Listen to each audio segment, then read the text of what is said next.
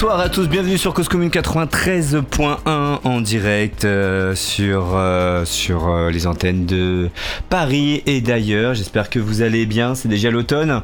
il est 21h pile, nous sommes le lundi 25 septembre. Je suis évidemment accompagné de Lucas pour ce soir et puis nous avons un invité que j'ai croisé lors de la manifestation qui s'est déroulée ce samedi contre les violences policière entre Gare du Nord et la place du Clichy. J'ai rencontré énormément de monde, des députés, des manifestants, des gens qui avaient des choses à dire. Euh, et d'ailleurs, il y a eu un fait d'actualité. A priori, il y a une voiture qui s'est fait caillasser, mais je suis parti un petit peu avant. J'espère que vous étiez à l'écoute à ce moment-là. Et puis j'ai croisé euh, cette personne qui s'appelle Noah, qui avait beaucoup de choses à dire. et on s'est, on a décidé de qu'il vienne ici en studio pour échanger plus tranquillement. Salut Noah, il vient juste d'arriver. Ça va, j'ai allumé ton micro tranquillement. Vas-y, un petit coucou. Coucou. Voilà, ça va, on t'entend. Et on s'est dit que en studio, au show, pour pouvoir euh, échanger plus longuement, bah, c'était une bonne idée.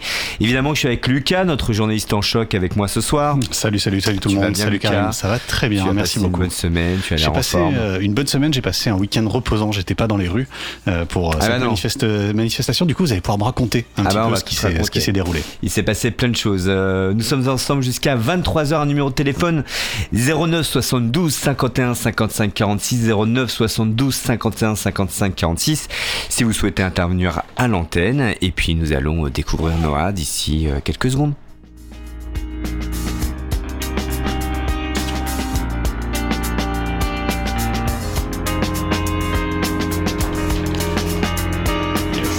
Allez, on reprend l'antenne tout de suite, parce qu'à chaque fois on n'a pas le temps.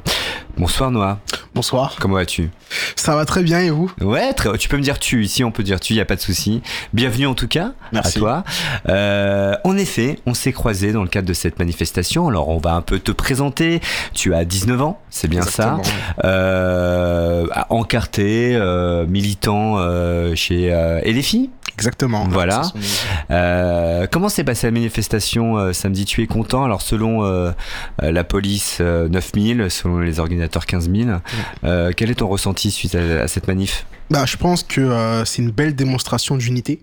Voilà. Il y a plusieurs, même des centaines d'organisations qui ont appelé à cette marche le NPA, le Comité pour Adama, SOS Racisme, la France Insoumise euh, et, plein d'autres associations euh, euh, sur, sur le terrain, qu'elles soient locales ou, ou des partis politiques à l'échelle nationale et des associations, aussi des syndicats tels que la CGT et, bien d'autres. Hmm. Alors des bien d'autres, pas le PS, pas le PC. Exactement. Hmm. Pourtant, ils font partie de la NUPES. Ils, ils, ont souhaité, comment dire, ils ont souhaité mener des mobilisations autres que la nôtre, ne pas s'associer à, la France insoumise, bon, pour des raisons qui leur, qui leur sont propres, évidemment. Euh, on regrette, on regrette, mais euh, il y aura, il y aura d'autres mobilisations qui se, qui se profileront pour, pour plus tard. C'est pas le début d'une séparation, euh, d'un groupe qui va exploser là ah, direct, direct, tu vas dans. ah ouais, mais on a un militant et les filles, on va parler un petit peu avec lui. Non, je, ne pense pas que ça soit le début d'une fissuration ou d'explosion. Écoutez, ça fait ça fait déjà un an et demi qu'on nous dit que la Nupes est déjà fracturée, qu'elle se casse, que qu'il y a des distorsions au sein du groupe, que le, groupe vit très mal.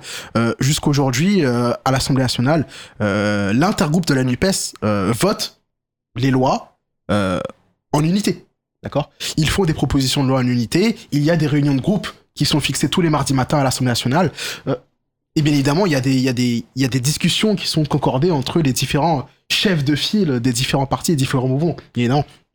Donc euh, dire que la NUPES commence à se fracturer ou commence à être morte, euh, c'est un peu répéter un pléonasme et, mmh. et au final se dire que bah, elle a jamais vraiment été unie, hein, en vrai. Enfin, j'ai l'impression quand même d'un statu quo assez global sur la Nupes.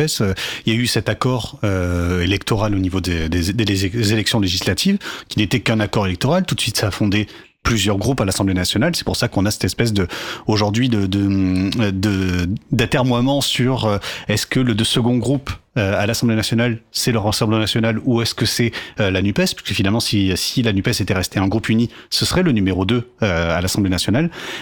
ça a jamais vraiment été un... on n'a jamais atteint finalement ce qui était un appel des électeurs de gauche depuis très longtemps. J'ai l'impression que c'est quelque chose qu'on a oublié aussi d'ailleurs, que les électeurs de gauche voulaient une union des, des gauches. Bah, bah écoutez, euh, écoutez, l'ensemble des partis politiques euh, ont souhaité quand même garder une indépendance, d'accord, euh, à l'échelle de l'Assemblée nationale, évidemment, pour pouvoir euh, avoir leur propre groupe parlementaire, euh, déposer leurs propres motions, leurs propres, euh, leurs propres amendements, etc., sans dépendre du joug euh, euh, de quelconque personnage, quelconque parti, quelconque euh, pression euh, euh, qui pourrait être exercée. Non, je pense que, la NUPES aujourd'hui, euh, euh, elle vit bien. Euh, on l'a vu pendant la réforme des retraites qu'elle était particulièrement unie euh, contre le projet euh, de- d'Emmanuel Macron pour euh, faire travailler les Français deux ans de plus. Voilà. En, en- C'est exagéré de dire qu'elle vit bien quand même, la, NUPES. Je, je pourrais citer plein de personnalités qui arrivent à bien s'entendre, mais je peux aussi citer plein de personnalités qui, de toute évidence, c'est évident, ça se voit, ne veulent pas de la NUPES et qui font partie de la NUPES. Je, je- je vais le citer, enfin, moi, il y a entre autres euh, quelqu'un comme Monsieur Roussel qui ne veulent qui ne veut bah clairement pas faire partie de la NUPES. Il. Euh, il y a également des gens euh, qui me paraît, ça me paraît évident, euh, à la France insoumise, qui souhaitent euh, peut-être plus s'accaparer la NUPES et absorber les autres les autres partis. Même si là, j'ai pour le coup, j'ai pas de nom parce que c'est pas quelque chose qui est annoncé. Euh, toujours est-il que c'est quand même des choses que je ressens. Et alors peut-être que ça tombe du ciel, mais bon, j'ai pas l'impression de, de me tromper lourdement quand je dis ces, ces deux évidences-là, non? Non, parce que je pense que euh, je, je pense que les électeurs de gauche euh, ne doivent pas être déçus. Ils doivent pas être déçus de, des personnes euh, qu'ils ont élues. Donc en juin 2022, ils doivent pas être déçus des représentants du peuple et de, de la nation qu'ils ont élus. Et, et- et je pense que les électeurs de gauche aujourd'hui euh, estiment que euh, Fabien Roussel fait partie intégrante de la NUPES. Quand bien même lui-même ne, ne montre pas énormément d'estime pour, Pourquoi vous pour, ça pour cette alliance. Pourquoi tu dis ça, pardon? Bah, écoute, euh, on, on- a vu euh, tout au cours de l'année euh, plusieurs déclarations euh, de, sa part ou, du Parti communiste allons contre, entre guillemets à l'affrontement avec différents, différents mouvements de la NUPES. Quand Emmanuel Macron a rassemblé l'ensemble des, groupes partis, des, des partis politiques à Saint-Denis pour faire une grande conférence nationale et, discuter avec les dirigeants chefs de file, Fabien Roussel, bon, c'est un peu plié face, face aux recommandations du président de la République. Donc voilà. Maintenant, euh, ça, ne justifie pas forcément euh, l'engagement des militants communistes au sein de la Nupes. Les militants communistes au sein de la Nupes, et j'en connais beaucoup, sont partisans d'une union totale entre toutes les mouvances euh, de cette alliance. Parce qu'on sait que sans cette alliance, on ne pourra pas battre le Rassemblement national et, et en fait le, le groupe présidentiel, tout simplement. Mais alors comment on fait pour faire en sorte que les militants, que ce soit de la NUPES, que de la NUPES en général, donc que ce soit du Parti communiste, de LFI, de LV, euh, même du Parti socialiste, euh, comment on fait pour les écouter véritablement? Parce que l'obstacle aujourd'hui, ce ne sont pas les électeurs qui, de toute évidence, encore une fois, c'est mon analyse, euh, souhaitent cette union, ce ne sont pas donc ça c'est toi qui le dis, les militants qui souhaitent également cette union, bah, les obstacles, je suis désolé, on, ce sont des têtes qui dépassent et qui veulent surtout pas rentrer dans le rang. Euh, comment on s'en sort là aujourd'hui? Comment en fait la base peut-elle imposer à aux têtes euh, eh bien une union? Et peut-elle imposer finalement, bah, je sais pas, de de de de- de- d'essayer de travailler ensemble? Bah écoutez, je vais vous donner un exemple qui est très, très concret. Euh, pour les élections européennes, le PS, ELV et le Parti communiste français n'ont pas souhaité mener l'union avec la France insoumise pour les élections européennes. Donc on, proposait chacun euh, une liste respective pour cette élection-là. Pour autant, euh, les mouvements jeunes socialistes, jeunes écologistes et jeunes insoumis ont déposé un programme de plus de 400 mesures pour un programme européen à- euh, en comportant l'ensemble des partis politiques. C'est-à-dire que euh, les, jeunes, euh, les, les organisations de jeunesse de gauche se sont mis d'accord pour souhaiter un programme commun pour les élections européennes. Cela veut dire que au sein même de ces partis-là, il y a beaucoup de militants qui souhaitent une union. Deuxièmement, je pense aussi qu'il faudrait euh, euh, plus de communication, une sorte de refondation de la NUPES euh, pour, pour, on va dire, rééquilibrer les pouvoirs sans que telle tête dépasse plus qu'une Ouais, autre. que- et que l'un ou l'autre se trouve lésé et se sentent lésés. Voilà, exactement. Je, je pense que pour que l'union soit faite, qu'elle soit honnête et qu'elle soit durable, ça serait préférable quand même que chacun ait son mot à dire, premièrement, et deuxièmement, que chacun se sente respecté et écouté.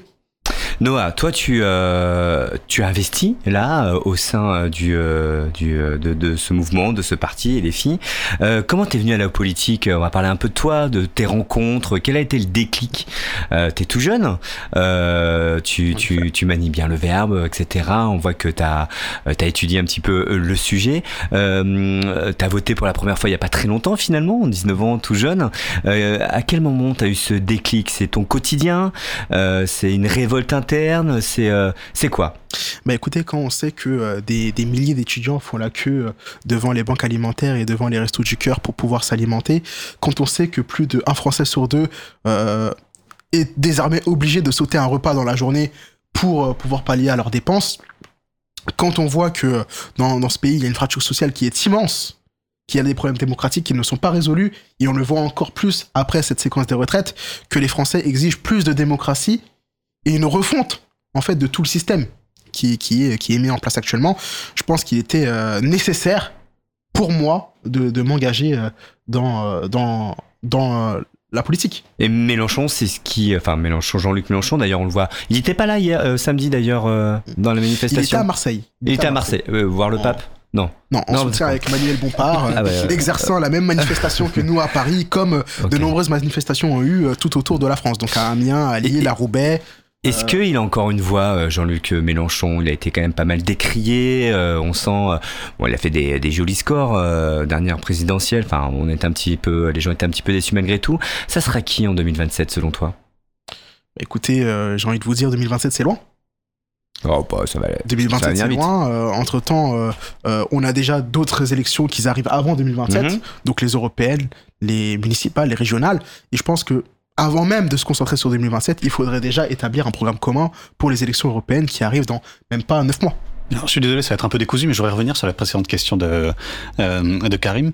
Euh, quand il t'a demandé qu'est-ce qui faisait que tu que tu t'es décidé à t'engager en politique, tu as répondu sur qu'est-ce qui faisait qu'il fallait s'engager en politique, mais tu nous as pas expliqué pourquoi toi avais pris cette décision-là de euh, de t'engager personnellement en politique, parce que à la rigueur, je suis, enfin, je suis d'accord avec toi, hein, ça va mal, du coup, il faut s'engager en politique, aucun problème là-dessus, et c'est comme ça qu'on recrute certainement des gens. Mais pourquoi toi, tu as décidé de, de, de t'engager? Bah écoutez, euh, moi, euh, je, viens de quartier populaire. D'accord. J'ha- J'habite au Muro, dans les Yvelines. Donc une ville qui a souvent été décriée comme l'une des villes les plus précaires dans le département.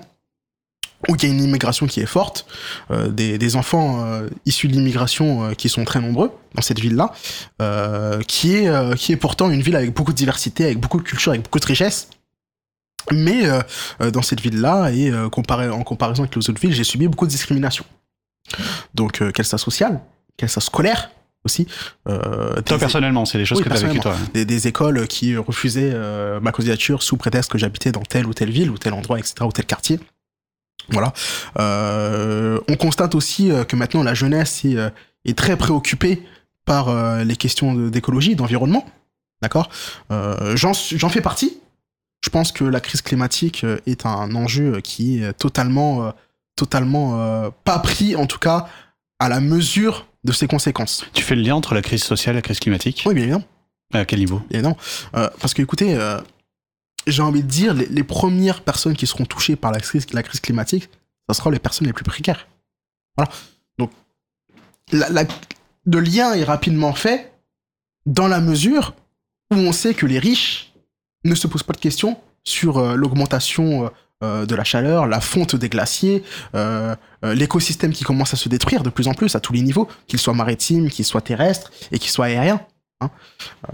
Donc, je- je pense que c'est un enjeu qui est, euh, qui est l'enjeu de notre siècle, tout simplement l'enjeu de notre siècle, et que la jeunesse doit se préoccuper. Et j'en fais partie, et je souhaite aussi euh, m'engager euh, à mon échelle, à mon niveau, du mieux que je pourrais en tout cas, pour bâtir un monde meilleur. Noah, tu as des ambitions, toi, politiques? Tu as envie d'être élu euh, plus tard? Tu as envie de t'investir encore un peu plus Euh, Écoutez, euh, un peu tes projets? Ce ce n'est pas moi qui choisira. Non, mais est-ce que. C'est euh, c'est la volonté. faut être candidat quand même pour être, euh, pour être désigné. On peut être candidat à c'est, 19 ans euh, euh, au niveau local, je crois. Non? Ah non, mais c'est pas la, Ouais. c'est pas la question. Je veux dire, c'est pas, c'est c'est pas toi qui, qui, qui, qui choisira certes, mais pour que tu sois choisi, il faudra quand même que tu sois candidat. Donc, Oui. Non, écoutez, je pense, je, pense, je, je crois en, en- en la puissance politique. C'est-à-dire que je pense que euh, c'est en faisant de la politique qu'on peut changer les choses. Noah, tu, euh, tu étais euh, là dans cette manifestation et la thématique principale, mais il n'y avait pas que ça finalement, euh, parce que moi j'ai interviewé pas mal de gens sur, sur le terrain, euh, c'était euh, la lutte contre les violences policières, Euh, j'ai vu plein de gens qui souffraient aussi de l'inflation, du pouvoir d'achat, euh, de voilà, de plein de sujets qui étaient, euh, qui étaient là sous-jacents.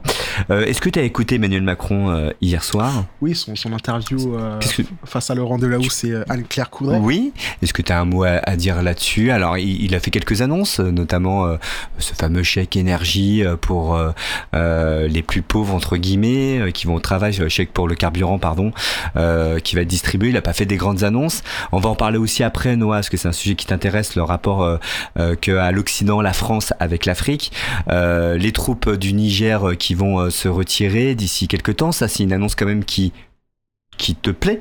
Euh, de se Ah, dire qui, que qui, qui est, qui est importante, Ouais. qui est attendue par, euh, par déjà le gouvernement, le nouveau gouvernement euh, mis en place au Niger de transition. Euh, maintenant, mis en place, oui, c'est exagéré. Il est, il est légitime ce En gouvernement pour cas. toi Bah, écoutez, euh, par les images qu'on peut voir de la foule au Niger, on peut constater quand même que la population là-bas est quand même assez euh, en accord avec le départ des forces armées françaises euh, sur leur territoire. Emmanuel Macron reconnaît pas euh, la légitimité de. Je, pe- je pense que, de- je pense que, de ce euh, pouvoir. que, que, que- que le pouvoir nigérien est, euh, appartient au Niger. Voilà. Le Niger est un pays souverain. D'accord? Les, les, les- La population nigérienne, nigériane euh, peut décider et doit surtout décider des gouvernants qu'il souhaite. Et ce n'est pas à la France de faire quelconque, je ne sais quelque ingérence euh, au sein euh, des, des pays, euh, des pays d'Afrique. Alors c'est ce que tu disais à mon micro samedi euh, que euh, euh, que ce côté paternaliste de la France devrait euh, s'arrêter définitivement et euh, que l'Afrique et ces pays-là retrouvent une vraie indépendance, une vraie autonomie. Euh, Est-ce qu'on est sur le chemin avec tous les coups d'État euh, qu'il se passe en ce moment? Euh, Est-ce que bah voilà, c'est c'est on est sur un, un chemin qui te convient? Bah écoutez, euh, premièrement, j'ai envie de dire que euh, nous, nous payons le prix de la décennie de France-Afrique. Des décennies de France-Afrique. Oui, des décennies, oui, pas une décennie, ouais. Voilà. Euh, Est-ce qu'on peut dire que euh, les pays africains ont réellement obtenu leur, dé- leur indépendance? La question qui se pose, c'est est-ce qu'aujourd'hui, on, on peut considérer que la France est enfin partie? Euh, Est-ce que la France-Afrique s'est enfin arrêtée? Bah écoutez, euh, quand on sait que euh, euh, y a encore des monnaies comme le franc CFA au Congo euh, et dans d'autres pays africains, euh, que la monnaie justement utilisée par ces, ces peuples est stockée en- à, à la Banque de France à Paris, ça peut soulever des questions euh, justement de, de souveraineté, euh, de souveraineté de ces nations-là. Voilà. Euh, C'est un faux départ pour toi? Bah écoutez, je, je pense que je pense que la voie de la France doit être celle de la diplomatie. Je pense qu'elle doit être la- celle de la diplomatie parce que euh, trop longtemps l'Afrique a été considérée comme le grenier de l'Europe. Euh, sans pour autant qu'il y ait une, une bonne répartition des richesses en Afrique. Euh, et aujourd'hui, on se retrouve en fait avec des, des, des peuples, des politiques qui se retrouvent à, à- à exhorter la France de quitter euh, leur territoire. Je pense que euh, pour, bien nouer une relation entre la France et l'Afrique, il faut qu'on ne les voit pas comme, euh, comme des personnes inférieures, mais comme des partenaires. Parce que ce sont des C'est le cas selon toi encore la France et l'Occident voient les Africains euh, ou le pouvoir africain comme des personnes euh, inférieures Bah, encore aujourd'hui en bah, 2023 Bah, bah, écoutez, je, je- je pense que euh, l'Occident en général continue à considérer l'Afrique comme un peu euh, le, le, le- le- l'amas de richesses qu'il pourrait collecter. Tout simplement. Euh, c'est le cas du monde quand- entier. Quand, on sait que des, des multinationales comme Total continuent à puiser dans les ressources mi- minières euh, des pays d'Afrique, quand on sait que des entreprises comme, euh, comme vous le disiez le- dans le cadre du monde entier, comme Apple, collectent le cobalt dans les mines au Congo, que ce sont des enfants, souvent en adolescence, qui travaillent euh, 12 heures par jour pour euh, quelques centimes euh, de l'heure, ça fait euh, poser des questions. Qu'est-ce qu'on peut faire à notre niveau national du coup? Bah, écoutez, premièrement, il s'agirait d'alerter. Hmm. D'alerter sur ces problèmes-là. Voilà. Euh, on Non, mais là, ça suffit pas. Ça, On, on- peut aussi, on peut aussi tout ce parler. que vous dites, on le sait. On peut aussi parler Et ça, du rien ne change. Rien on ne peut change. aussi parler du groupe Bolloré. Ouais. Hmm. Voilà. Qui, euh, qui, euh, qui occupe les ports, euh, les ports maritimes en Afrique. Voilà. Maintenant, à notre échelle. euh, Non, bah, imaginons, euh, le- le- aujourd'hui- demain, la NUPES arrive au pouvoir en France. Mm. Qu'est-ce que qu'est-ce qu'elle peut faire en fait euh, face à ces puissances-là, à ces puissances de Bolloré, à ces puissances d'Arnaud, à ces puissances de tout ça, euh, qui et en, Afrique, ailleurs, mais même en Afrique, euh, Bolloré, il est il c'est le roi là-bas, donc Bah, comment écoutez, comment on fait? et, écoutez, j'ai envie de te dire, j'ai envie de te dire que il faut que l'État retrouve sa pleine puissance. Tout simplement. Il faut que l'État devienne en- à nouveau un État qui puisse décider. Tout simplement. Ce n'est pas normal. C'est pas le cas là? Bah écoutez, euh, l'Empire Bolloré est tellement immense qu'aujourd'hui il peut se permettre de faire tout et n'importe quoi, que ce soit en Afrique comme en France.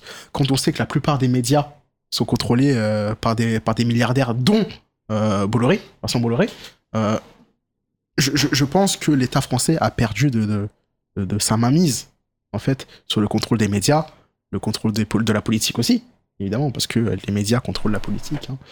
Euh, et aussi justement de sa politique extérieure en Afrique. Euh, violence policière, c'était un peu la thématique de cette manifestation samedi dernier. Euh, tu as grandi au Muro, euh, je pense que, que tu peut-être tu as subi ça toi dans ton quotidien.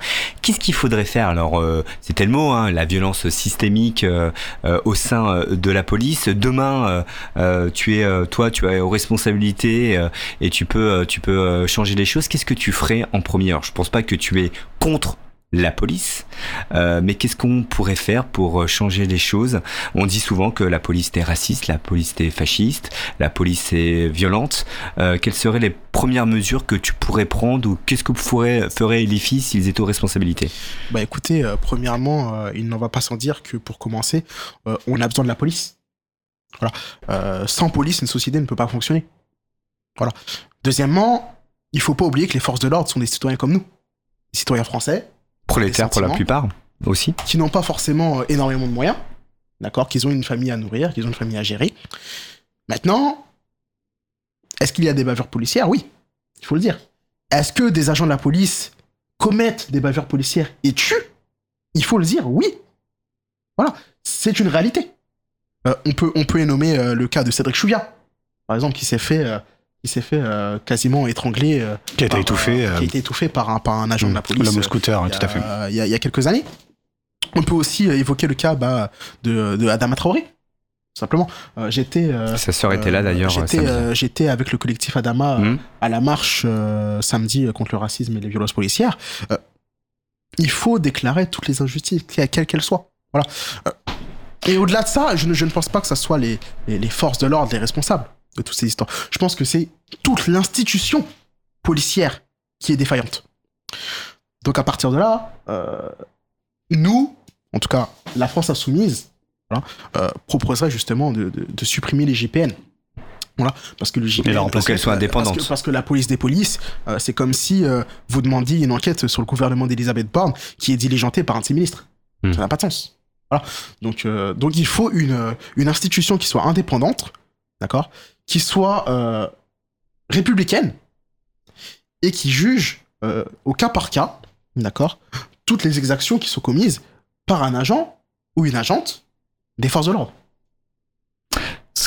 Euh, Tu as parlé de bavure. On sait qu'il y a un espèce de grand débat sémantique sur bavure, violence policière, bavure policière, violence policière. Euh, la- L'idée que euh, l'IGPN ou une nouvelle IGPN indépendante puisse euh, résoudre ce problème-là, ça voudrait dire qu'en fait le problème reste quand même celui de dérive de la part de policiers qui individuellement pourraient euh, mal se comporter. C'est quand même quelque chose que tu dis. Tu dis, ça reste des dérives, ce, que l'on, Écoutez, on assiste. euh, écoutez, j'ai envie de poser la question suivante. Est-ce qu'il y a des agents qui, au lieu de servir la République correctement, servent leur désir de vengeance à titre personnel envers des personnes issues de la diversité, issues de l'immigration? Oui. Voilà. Maintenant, c'est comment faire pour combattre ces, euh, manquements, pour combattre ces erreurs professionnelles euh, des, policiers. Deuxièmement, j'ai aussi envie de dire que, d'un autre côté, la police ne peut pas être coupable euh, des maux de la société. Mais elle ne peut pas être coupable, elle peut pas non plus être la solution finale pour y répondre. Voilà. Si, si je devais donner une phrase très simple, je pense que la réponse n'est pas dans la répression. Et aujourd'hui, le gouvernement utilise la police comme moyen de répression pour réprimer euh, les revendications euh, des citoyens français. Alors, euh, si la réponse n'est pas dans la répression, on parle de répression de quoi? Parce qu'il y a tout de même des méfaits qui sont commis chaque jour, il y a quand même des délits, il y a quand même des crimes qui sont commis chaque jour. La réponse n'est pas la répression. Répression, qu'est-ce que ça veut dire? Écoutez, euh, quand, euh, quand par exemple en manifestation, euh, des, des policiers de la Bravem dont on ne peut pas reconnaître l'immatriculation se permettent de frapper des, manifestants sans euh, distinguer euh, celui qui aurait peut-être euh, commis, euh, aurait peut-être cassé, aurait peut-être jeté une pierre euh, sur, euh, sur une voiture, etc. Quand les, des policiers tapent dans le tas, euh, on peut se poser la question justement de l'exemplarité de ces policiers. Est-ce que la jeunesse, Noah, des quartiers populaires euh, s'intéresse à la politique? Euh, On s'aperçoit que beaucoup ne votent pas. Euh, comment on peut faire pour changer, euh, changer les choses? Bah écoutez, dans ma ville, au Muro, euh, lors des élections présidentielles en 2022, euh, la population muriotine a voté à plus de 66% pour Jean-Luc Mélenchon, Au premier tour, donc. au premier tour de la présidentielle. Ouais. Non seulement Avec une bonne participation? Avec une très bonne participation. Plus de plus de 70% de participation au. Voilà. Euh, c'est aussi en partie grâce à la jeunesse. Parce que la jeunesse s'est levée un dimanche pour se dire euh, il faut prendre notre avenir en main. Parce qu'il y a des enjeux. euh, je peux parler de la planification écologique, je peux parler justement de la crise des retraites, de la réforme de l'éducation, de Parcoursup, de l'inflation, de la spéculation au niveau des prix des logements, ou de la crise de l'eau. Plein d'enjeux qui, qui, euh, qui englobent en fait euh, toutes, toutes les questions de société euh, aujourd'hui en France et dont les jeunes, dont les jeunes s'emparent. Et aujourd'hui, on voit qu'on a une jeunesse, notamment pendant la les, les mobilisations pendant la réforme des retraites, on voit qu'on a une jeunesse qui devient de plus en plus soudée, d'accord, qui euh, est intéressée par les sujets de fond. Concrètement, euh, on peut, on peut, on peut énumérer la voie lycéenne, par exemple, syndicat lycéen, qui euh, s'est euh, qui s'est bien mobilisé avec, euh, je pense aussi, à, à, Manès Nadel. On peut évoquer aussi la Fidèle, qui s'est mobilisée contre la réforme des retraites, qui a fait des blocus dans certains lycées pour protester contre Parcoursup, pour protester contre l'avancement de l'âge légal de départ à la retraite. Et aussi, on peut, on peut énumérer aussi tous les syndicats étudiants, euh, l'UNEF, l'Alternative, l'Union étudiante, et, et, et, plein d'autres, j'en passe. Alors beaucoup de, de mobilisations, euh, notamment euh, contre la réforme des retraites, euh, ça se mobilise plutôt pas mal et on a le sentiment que il n'y a pas grand-chose qui change, tout passe à coup de 49-3, euh, malgré une forte mobilisation, hein, on y était nous avec Cause Commune sur le terrain, beaucoup de monde. Et les choses euh, passent malgré tout. Qu'est-ce qu'il faudrait faire là pour que euh, une voix se fait entendre, notamment la vôtre, Bah écoutez, euh, Allez, les filles, je, je pense que euh, à gauche. malgré que la réforme des retraites soit passée par, Mhm. par des outils qui sont certes constitutionnels, mais pas forcément pour autant démocratiques, je pense que malgré tout, les Français ont su montrer une belle démonstration de force. Voilà. On a eu euh, les plus grosses manifestations depuis plus de 50 ans, avec euh, plus de 3 millions euh, de manifestants sur Mhm. une seule journée de mobilisation. Mais en vain. Pas en vain. Pas en vain. Parce qu'on a, on a réussi à, à- à- à gagner la bataille de l'opinion. Voilà. Hmm. Quand on sait que 70% des Français sont contre cette réforme des retraites, quand on sait que justement, plus le gouvernement essayait de de- de- d'utiliser la pédagogie sur cette réforme, plus les Français étaient contre cette réforme, parce que les Français ont compris les enjeux de cette réforme, ont compris les, les lois qui allaient passer au fur et à mesure euh, que le texte avance, et qu'ils étaient malgré tout euh, pas d'accord avec cette réforme, on peut voir que dans l'opinion, l'idée que euh, un autre monde est possible, d'accord, l'idée qu'une retraite à 60 ans est possible, l'idée qu'une meilleure justice sociale puisse être organisée, puisse être faite dans les années à venir, elle s'infuse. Elle s'infuse. Et il y a eu la bataille de retraite, mais il y aura bien d'autres batailles euh, pour plus tard. Hmm. Par exemple sur l'immigration. Oui, alors qu'en pense euh, justement votre position elle, elle est claire. Lampedusa, on en a parlé, c'est dans l'actualité. Un flux de migrants euh, très important euh, euh, qui est là aux portes de l'Europe et même en Europe. Qu'est-ce qu'on fait? Qu'est-ce qu'on fait concrètement? Et je vais être un peu provocateur. Est-ce que, est-ce que ça, on dit on peut accueillir Alors ce qu'a dit d'ailleurs hier Emmanuel Macron, on peut pas accueillir toute la misère du monde. Euh, C'est vrai qu'il a ressorti cette phrase. il a sorti, ouais, voilà. sans déconner, quoi. sans déconner. Il a repris une phrase de, de, de Rocard qui était prononcée il y a, il y a quelques, quelques années. Quelques décennies. ouais. quelques Qu'est-ce qu'on fait? Est-ce qu'on accueille vraiment tout le monde? Est-ce que comment vous positionnez-vous euh, chez les filles? Bah, Enfin, juste, je me permets juste une, une chose, euh, pour rappel euh, contextuel, ça n'a jamais été un enjeu d'accueillir toute la misère du monde. Il y a 8000 personnes qui viennent de débarquer à Lampedusa. Donc, Mhm. afin que ce soit très clair pour les, les termes du débat, on parle d'une déclaration qui repose sur rien de réaliste. Mhm. Voilà, pardon. Ouais. une fois sur le sol européen, euh, messieurs, euh, qu'est-ce qu'on qu'est-ce qu'on fait? On les, exhorte de repartir On les menace à coups de fusil que s'ils ne prennent pas la mer pour rentrer, euh, sur, le, sur, le- sur les sols africains, euh, on les fusille Non Une fois qu'ils sont sur le territoire européen, il faut les accueillir avec dignité, tout simplement. Parce que si euh, ces migrants ont traversé la Méditerranée, c'est pas pour vivre dans la précarité.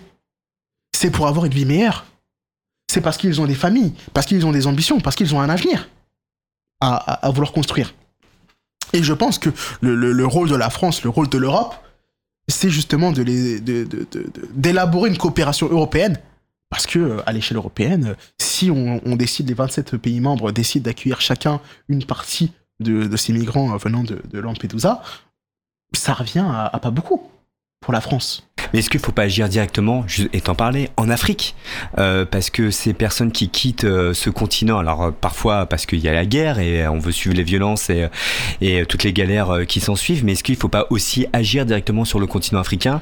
Voilà, on sait très bien qu'il va y avoir une surpopulation, que ça va doubler, tripler, enfin peut-être pas tripler, mais en tout cas beaucoup de monde en, en Afrique. Est-ce qu'il n'y a pas une action à faire directement aussi sur le continent pour que ce continent puisse vivre de ses richesses dignement Qu'est-ce que vous voulez faire si ce n'est améliorer leur niveau de vie? Oui. Je tiens à dire quand même que euh, Mais la question, c'est le, d'ailleurs, le- c'est notre le- intervention. le continent africain est largement touché par le réchauffement climatique. Pas plus tard qu'il y a quelques semaines, le Maroc a été touché par un séisme meurtrier. La Libye a été touchée par d'immenses inondations qui ont fait plus de 11 000 morts.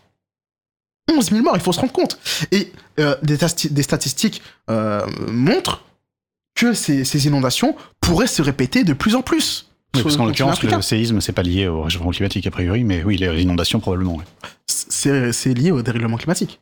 Euh, les séismes, et en tout cas les inondations, les inondations notamment. Voilà. Euh, quand on a un réchauffement climatique, euh, on peut pas les blâmer. On peut pas les blâmer. Ils cherchent à, ils cherchent à avoir euh, de meilleures conditions de vie. Voilà. Avoir un travail, que leurs enfants puissent aller dans des études correctes, dignes, pour qu'ils puissent, vivre dans des conditions où ils n'ont pas à se priver à, man- à manger, où ils n'ont pas à se priver euh, de certaines, euh, euh, certains services, certains biens qui leur sont retirés ou qui, qui ne leur sont tout simplement pas accessibles dans leur pays d'origine. Et j'ai envie de vous dire, même les Français eux-mêmes s'expatrient pour avoir un meilleur niveau de vie. Quand on a des Français qui partent en Suisse, qu'est-ce que c'est? Quand on a des Français qui partent aux États-Unis, qu'est-ce que c'est? Lorsqu'on parlait de, de l'action de l'intervention de la France-Afrique, de l'action de la France en Afrique, et aujourd'hui, la question de, de Karim, c'est bah alors finalement, qu'est-ce qu'on pourrait faire pour, euh, pour améliorer leurs conditions maintenant que les conditions des Africains nous intéressent parce qu'ils viennent, ils viennent en France ou ils viennent en Europe Euh, Est-ce qu'on refait pas la même erreur de vouloir s'impliquer à nouveau en Afrique en se disant, bah, il y a autre chose à faire Est-ce qu'on les laisser ces pays tranquilles? Est-ce que c'est pas la meilleure des solutions? Non, je pense que, je pense que les, pays, euh, les pays africains sont souverains. D'accord. Euh, qu'ils connaissent euh, les problématiques qui les concernent. Maintenant, maintenant ça passe par le biais d'une coopération. Mais ce n'est pas une coopération seulement à l'échelle de la France. C'est- C'est c'est une coopération mondiale qu'on a besoin. D'accord C'est une- aide mondiale qu'on a besoin pour justement apporter du soutien, de l'aide aux, aux pays euh, en, en développement ou en pays en, en, en- en difficulté financière économique. Parce que euh, euh, sans aide mondiale, sans coopération mondiale, on ne pourra pas empêcher en fait euh, euh, l'hyper migration que nous vante euh, Eric Zemmour ou, ou les nationalistes identitaires euh, euh, qui croient au grand remplacement, euh, qui est quelque chose qui est totalement faux d'ailleurs, Hmm. tout simplement. C'est un risque, l'immigration? Pas à mon avis. Pas mon avis, parce que, euh, premièrement, je vais réfléchir avec une logique euh, qui est assez libérale, hein, vous m'en excuserez, mais euh, lorsque les, gouvernements français successifs se sont accordés pour avoir de la main-d'œuvre pas chère venant de Pologne, venant du Portugal, venant d'Italie, pour aider à reconstruire après la Grande Guerre, après la guerre mondiale et et pendant les Trente Glorieuses, ça n'a pas posé de problème. Voilà, on a construit des logements, euh, des logements très précaires, euh, des logements dans des conditions exécrables pour, pour ces personnes issues de, ces pays-là, et ils ont contribué au développement de la France. Voilà. Quand aujourd'hui euh, des personnes issues des pays du Sénégal, du Mali, de- d'Algérie, de Maroc, de Tunisie viennent travailler, viennent apporter leurs connaissances, viennent apporter euh, leurs compétences aussi en France, je vois pas pourquoi ça nous dérangerait. Est-ce que Noah, il y a un racisme d'État aujourd'hui Parce qu'on on, l'a vu avec euh, les Ukrainiens aussi qui souffrent d'une d'une guerre et qu'on a accueilli euh, presque euh, les bras ouverts sans problème. Est-ce que euh, oui, dans le système étatique aujourd'hui, il y a aussi un, racisme latent qui est toujours qui est là? Quand euh, ce, que, ce que je peux dire en tout cas, c'est que quand on a quand on a euh, des conflits armés qui qui sont très dangereux pour les communautés les communautés africaines, peu importe l'ethnie, et que euh, ces personnes-là euh, souhaitent fuir euh, leur- leurs conditions de vie, souhaitent fuir la guerre, souhaitent fuir la misère euh, et, et toutes euh, toutes les prérogatives que ça que ça engendre. Euh, en France, on a un discours qui est très raciste. Voilà venant euh, des personnes influentes, des politiques, des médias aussi, voilà. Par Euh, exemple? Là, par exemple, euh, Gérald Darmanin, Hmm. ministre de l'Intérieur, qui dit que euh, euh, on pourra pas les prendre, euh, on s'occupera pas d'eux, euh, c'est pas à nous de faire ça, c'est pas notre rôle. Ou, ou encore Eric Zemmour qui dit bah écoutez, c'est une vague migratoire qui s'annonce sur sur notre pays, le grand remplacement arrive. Hmm. Ou Marine Le Pen qui dit oui, ces migrants quand quand ils viennent en Afrique, en, en Europe, ils apportent l'islamisme, par exemple Mhm. c'est des exemples que je cite, mais qui sont totalement stupides. Parce que quand c'est des, personnes euh, issues d'Ukraine, qui fuient la guerre euh, menée par Vladimir Poutine, bah, le discours est totalement différent. Et pourtant, ce sont les mêmes schémas qui se, dévoilent. Donc, un pays qui est agressé, soit par des conflits internes, soit par une menace euh, étrangère, des peuples qui subissent malheureusement bah, la, guerre, donc les bombes, les morts, la réquisition de, l'armée, la hausse des prix, la hausse de l'inflation, la hausse des nourritures, qui souhaitent tout simplement euh, euh, avoir une meilleure vie, eh bien, euh, j'ai l'impression en tout cas que c'est plus facile quand on, est de couleur blanche que quand on est issu euh, euh, d'Afrique ou de l'immigration euh, africaine. Les différents putsch y a eu euh, justement sur le continent africain, euh, tu le disais peut-être un petit peu tout à l'heure, mais c'est une bonne chose euh, que le peuple se révolte. Et euh, c'est quoi le message? C'est qu'on sait très bien que beaucoup de pantins euh, liés à l'Occident euh, ont été mis en, en place aux responsabilités. Euh, oui, euh, l'Afrique doit se révolter et euh, doit prendre le pouvoir à travers ces différents putsch. Comment tu te positionnes? Comment ton parti peut se positionne par rapport à ça? Je, pense qu'il y a un ras-le-bol. Un ras-le-bol. Un ras-le-bol des politiques euh, euh, dans ces pays-là. Un ras-le-bol euh, du changement qui n'arrive jamais. Un ras-le-bol, justement, bah, en fait, du mépris que, que ces présidents, que ces gouvernements successifs montrent à ces populations-là. Et un, un ras-le-bol aussi d'une présence des, pays occidentaux. Maintenant, maintenant, est-ce que c'est une bonne idée, est-ce que c'est une mauvaise idée? Je ne peux pas, qu'il y pré- a- je ne peux pas prédire euh, a un quel, se- sera le euh, sort, le sort de ces pays-là. Euh, on espère, on espère bien évidemment que, euh, que les pays euh, tels que le Niger, tels que le Mali et d'autres pays qui vont peut-être suivre, on, on ne sait pas, euh, gardent quand même et nous une bonne relation diplomatique avec la France. Mais il fallait l'armée quand même au Mali, tout ça pour euh, l'argument, c'était pour contrer euh, euh, la, la, la montée euh, des euh, des. euh, Ah, L'intervention euh, de la France en euh, au Barkhane. Mali était quand même, oui, l'opération Barkhane, c'était quand même quelque chose. euh, pas pour les islamistes, euh, etc., C'était pas que de l'influence. On avait besoin, et paraît-il, selon les discours, c'est que ces pays africains demandaient de l'aide de la France pour contrer euh, la montée de, de l'islamisme radical. Je, je ne veux pas m'avancer, mais euh, la, la- France, la France a apporté, c'est vrai, a apporté son aide. D'accord? Euh, le Parlement a aussi décidé euh, à l'époque quand euh, euh, Monsieur François Hollande euh, demandait au Parlement, encore quand un président demandait à son Parlement de mener des actions militaires euh, sur un sol étranger, euh, quand il demandait au Parlement euh, si la France devait intervenir militairement euh, au Sahel, le vote a été majoritairement oui, parce que ces pays-là subissaient une réelle menace, euh, la menace terroriste, qui, euh, qui bousculait en fait tout, euh, tout l'écosystème politique, tout l'écosystème social, et, et qui menaçait aussi les populations, concrètement. Donc maintenant, euh, maintenant, est-ce que cette présence aujourd'hui en 2023 est encore justifiée? Elle est là la question. Et, bah, là, Tu les- as la réponse? Et, et bah écoutez, les, les gouvernements, et en tout cas la- les populations locales, euh, nous, nous prouvent le contraire. On a toujours cette crainte-là. Alors, c'est très euh, euh, franco-centré, puisqu'à la rigueur, euh, ça nous arrange bien de dire ça comme ça, mais on a cette crainte-là. Euh, comme tu l'as dit, l'Afrique a été un peu considérée comme le grenier de l'Europe pendant euh, pendant des années. Il l'est encore d'ailleurs, pour euh, un certain point de vue. Euh, et, euh, et en ce qui concerne bah, le, le, le, euh, aujourd'hui, on a un peu peur que euh, la- l'Afrique soit maintenant le grenier de la Russie, le grenier de la Chine, le grenier peut-être même des États-Unis. Comment on comment on peut alors nous on a finalement pas de notre mot à dire véritablement mais comment on peut se dire eh bien qu'il y a un avenir pour l'Afrique si elle doit en fait juste alterner entre des oppresseurs? Bah écoutez, euh, je crois qu'à l'ONU, euh, un dirigeant euh, nouvellement arrivé en place en Afrique, au Niger, s'est déplacé à l'ONU en disant qu'il n'était pas sous domination russe, qu'il n'était pas sous domination chinoise, qu'il n'était pas sous domination française, mais qu'il souhaitait en tout cas une alliance, une convergence des luttes pour les Africains. Euh, je, cite ces mots, hein, euh, nous ne sommes pas pro-russes, nous ne sommes pas pro-français, nous ne sommes pas pro-chinois, nous ne sommes pas pro-américains, nous sommes pro-africains. Ça veut dire ce que ça veut dire. Ça veut dire qu'aujourd'hui, euh, tous les spectres de dépendance à des pays que, la France considère peut-être comme des potentielles menaces sont en fait simplement juste des, des, des- des drapeaux qu'on agite pour dire attention, attention, la Russie va me planter ses griffes et, et, et, et son, et son, ça- son, En tout cas, son- on son- sait son- que son- tous ces son- son pays-là le veulent. Tous ces son- pays-là le souhaitent. Ça, c'est une, une certitude. Bah écoutez, maintenant, La Russie, on a vu son intervention Ouais, à travers. Wagner et compagnie. maintenant c'est, aux pays africains de, de, de, de décider de leur sort. On a le remarque d'une auditrice qui nous lit, euh, qui, qui nous dit euh, quand Marine Le Pen dit qu'il y a un million d'immigrés qui viennent en France, personne ne l'a contredit, mais ces chiffres sont complètement aberrants. Un million tous les ans, euh, sans compter ceux qui partent parce qu'il s'agit de flux. Voilà, une petite remarque euh, d'une auditrice.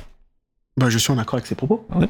Mhm. Euh, Marine Le Pen euh, agite euh, encore une fois le drapeau de l'immigration massive qui ne fait que parcourir la France en citant des chiffres qui sont totalement absurdes et faux de l'immigration. J'ai regardé les chiffres concrets donnés par le ministère de l'Intérieur sur l'immigration, mais ce sont des chiffres qui sont relativement trop hauts pour ce qu'il en est réellement. Deuxièmement, le discours de l'extrême droite est tellement passé en revue dans les médias, sur CNews, sur BFM TV, etc. Et j'en passe, qu'en fait, le discours commence à s'imprégner comme si ça devenait une Mm. réalité. Sauf que ça ne l'est pas. Aujourd'hui, la menace de l'immigration n'existe pas. Elle n'existe pas. Euh, tu penses que Bolloré est dans le coup? Que lui, il a une mission de euh, faire émerger euh, quelqu'un là, dans quelques années? Bah écoutez, Tu en as parlé tout à l'heure. Euh, Vincent Bolloré euh, est un, est un chrétien qui a des valeurs de droite, conservatrices, tradi- traditionnelles. Mhm. Euh, on sait qu'il a, qu'il a entre guillemets mis, mis en avant la, la campagne présidentielle d'Éric Zemmour en 2022, Mhm. euh, qui a été au final un, un, un, un- un pétard mouillé. hein. Pétard mouillé, euh, je, je rappelle qu'Éric Zemmour n'a fait que, 9%. que, ce- que, que 7%, 7%, je crois, ouais, il a fait 7%, à la présidentielle de 2022, alors que les sondages le prédisaient à plus, euh, à plus de Ouais, on 16%. se souvient de la campagne, c'était euh, fin au se- 2021 où il y a eu une grosse au campagne. second tour contre Emmanuel Macron, donc c'est Mm. dire. C'est dire que, que euh, une, réelle, une réelle propagande en fait a été menée pour ce candidat. Maintenant, je, je ne suis pas à la tête de Vincent Bolloré et encore une fois, comme je le dis, euh, 2027 c'est loin. On va marquer une pause d'ici quelques minutes, Noah, et puis on aime bien échanger avec toi, ça va? Parfaitement. On discute tranquillement. Euh, euh, Noah, tu as des références euh, littéraires ou des personnages euh, historiques qui t'ont un petit peu influencé Euh, Est-ce que tu peux les citer à, à l'antenne Des gens que tu as pu lire, des gens que tu as écoutés euh, de l'époque Alors, je, je, repose la question parce que je te l'ai posée dans la rue. Euh, tu m'as cité Malcolm X, ce, qui est, ce qui est assez étonnant parce que euh, c'est une, c'est une, une génération lointaine. Euh, c'est quelqu'un qui te, qui te porte, en tout cas, qui, qui t'es en phase avec ses idées encore aujourd'hui? Bah écoutez, euh, tu penses que depuis cette époque-là, rien n'a bougé, rien n'a avancé, qu'il y a un recul? Non, c'est pas ce que je dis. Mhm. Euh, ce que je pense, c'est que euh, les combats qu'il menait sont toujours d'actualité en tout cas. Voilà. Le combat contre le racisme et aussi un combat, un combat de classe. Un combat de classe. Parce que tant que tant que la lutte des classes ne sera pas achevée, la lutte contre le racisme n'aboutira pas. C'est mon avis. Et, depuis, depuis ma jeunesse, j'ai notamment été surtout très influencé par, par Martin Luther King Jr., qui est l'une des figures du mouvement des droits civiques aux, États-Unis dans le, dans le XXe siècle. Hmm. dans lequel beaucoup de ces discours m'ont influencé à travers mon engagement politique. Évidemment, quand on voit aux États-Unis qu'il y a toujours des violences policières qui sont répétitives, euh, qu'il y a toujours une discrimination qui est faite envers la communauté euh, afro-américaine euh, ou même latino. Hein. C'est le cas en France? Bah écoutez, ce n'est pas le même, ce n'est pas le même contexte. Pas le même contexte. les États-Unis ont, un rapport aux Afro-Américains qui est différent de la France vis-à-vis de ses anciennes colonies hmm. en Afrique et aux Antilles. Maintenant, j'ai pas envie de comparer l'incomparable. Euh, une autre intervention, euh, en quoi accorder une carte de séjour de 10 ans à un immigré constitue un début de grand remplacement? Une carte de séjour, c'est le minimum que l'on peut faire. Cette trouille de l'extrême droite est incohérente. Je pense que tu partages ces propos, euh, certainement. Bah, Est-ce qu'on peut disqualifier l'extrême droite et ses électeurs en disant que finalement leur réflexion n'est pas assez bonne, ils n'ont pas assez réfléchi ou ils ne sont pas assez intelligents? C'est un peu ça le message finalement qui est passé. Vous savez, euh, je, pense qu'aujourd'hui, il y a beaucoup de Français qui, euh, qui ont voté pour Marine Le Pen euh, lors des dernières élections, ressentent le sentiment de déclassement. C'est-à-dire qu'ils sentent que plus les années passent, plus ils perdent du pouvoir d'achat, plus ils perdent des services publics, des hôpitaux, des, des mairies, des services publics en fait généraux comme des écoles, des collèges, des lycées et tout ce qui tout ce qui agrémente en fait une société une société. Et euh, malheureusement, euh, le discours agité par, euh, par, par Marine Le Pen et l'extrême droite en général, il s'en accapare. quand Marine Le Pen dit bah écoutez si on manque de services publics c'est parce que les immigrés prennent trop d'aide c'est parce que les immigrés à cause de l'aide médicale d'urgence se gavent trop sur nos sur, sur, sur nos impôts c'est parce que les immigrés grattent de l'argent à la caisse d'allocation familiale ce sont des discours qui sont répétés, répétés, répétés, de sorte à ce que des Français commencent à y croire. Malheureusement, euh, malheureusement la réalité des faits, c'est que euh, si on a une baisse des services publics, c'est parce qu'on a une, libéralisation de nos services publics. C'est qu'on essaye de privatiser, euh, par exemple, l'électricité. C'est parce qu'on essaye de mettre à la concurrence le prix des trains, des billets de train. C'est parce que euh, dans, plusieurs villages, on supprime des écoles, on supprime des collèges, on supprime euh, la poste.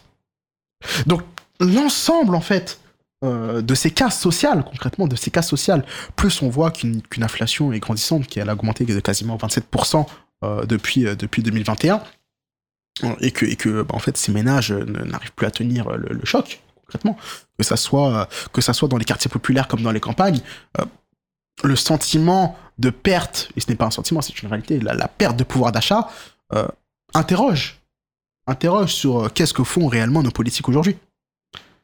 Moi, je m'interroge sur euh, la manière dont on calcule justement cette perte ou non de pouvoir d'achat, cette comparaison à l'inflation. J'ai vu passer des, gens se féliciter que les salaires aient autant augmenté que, que, que l'inflation. J'ai pas vu ça à titre personnel. Je sais pas si les gens qui nous écoutent ont vécu ça à, titre personnel.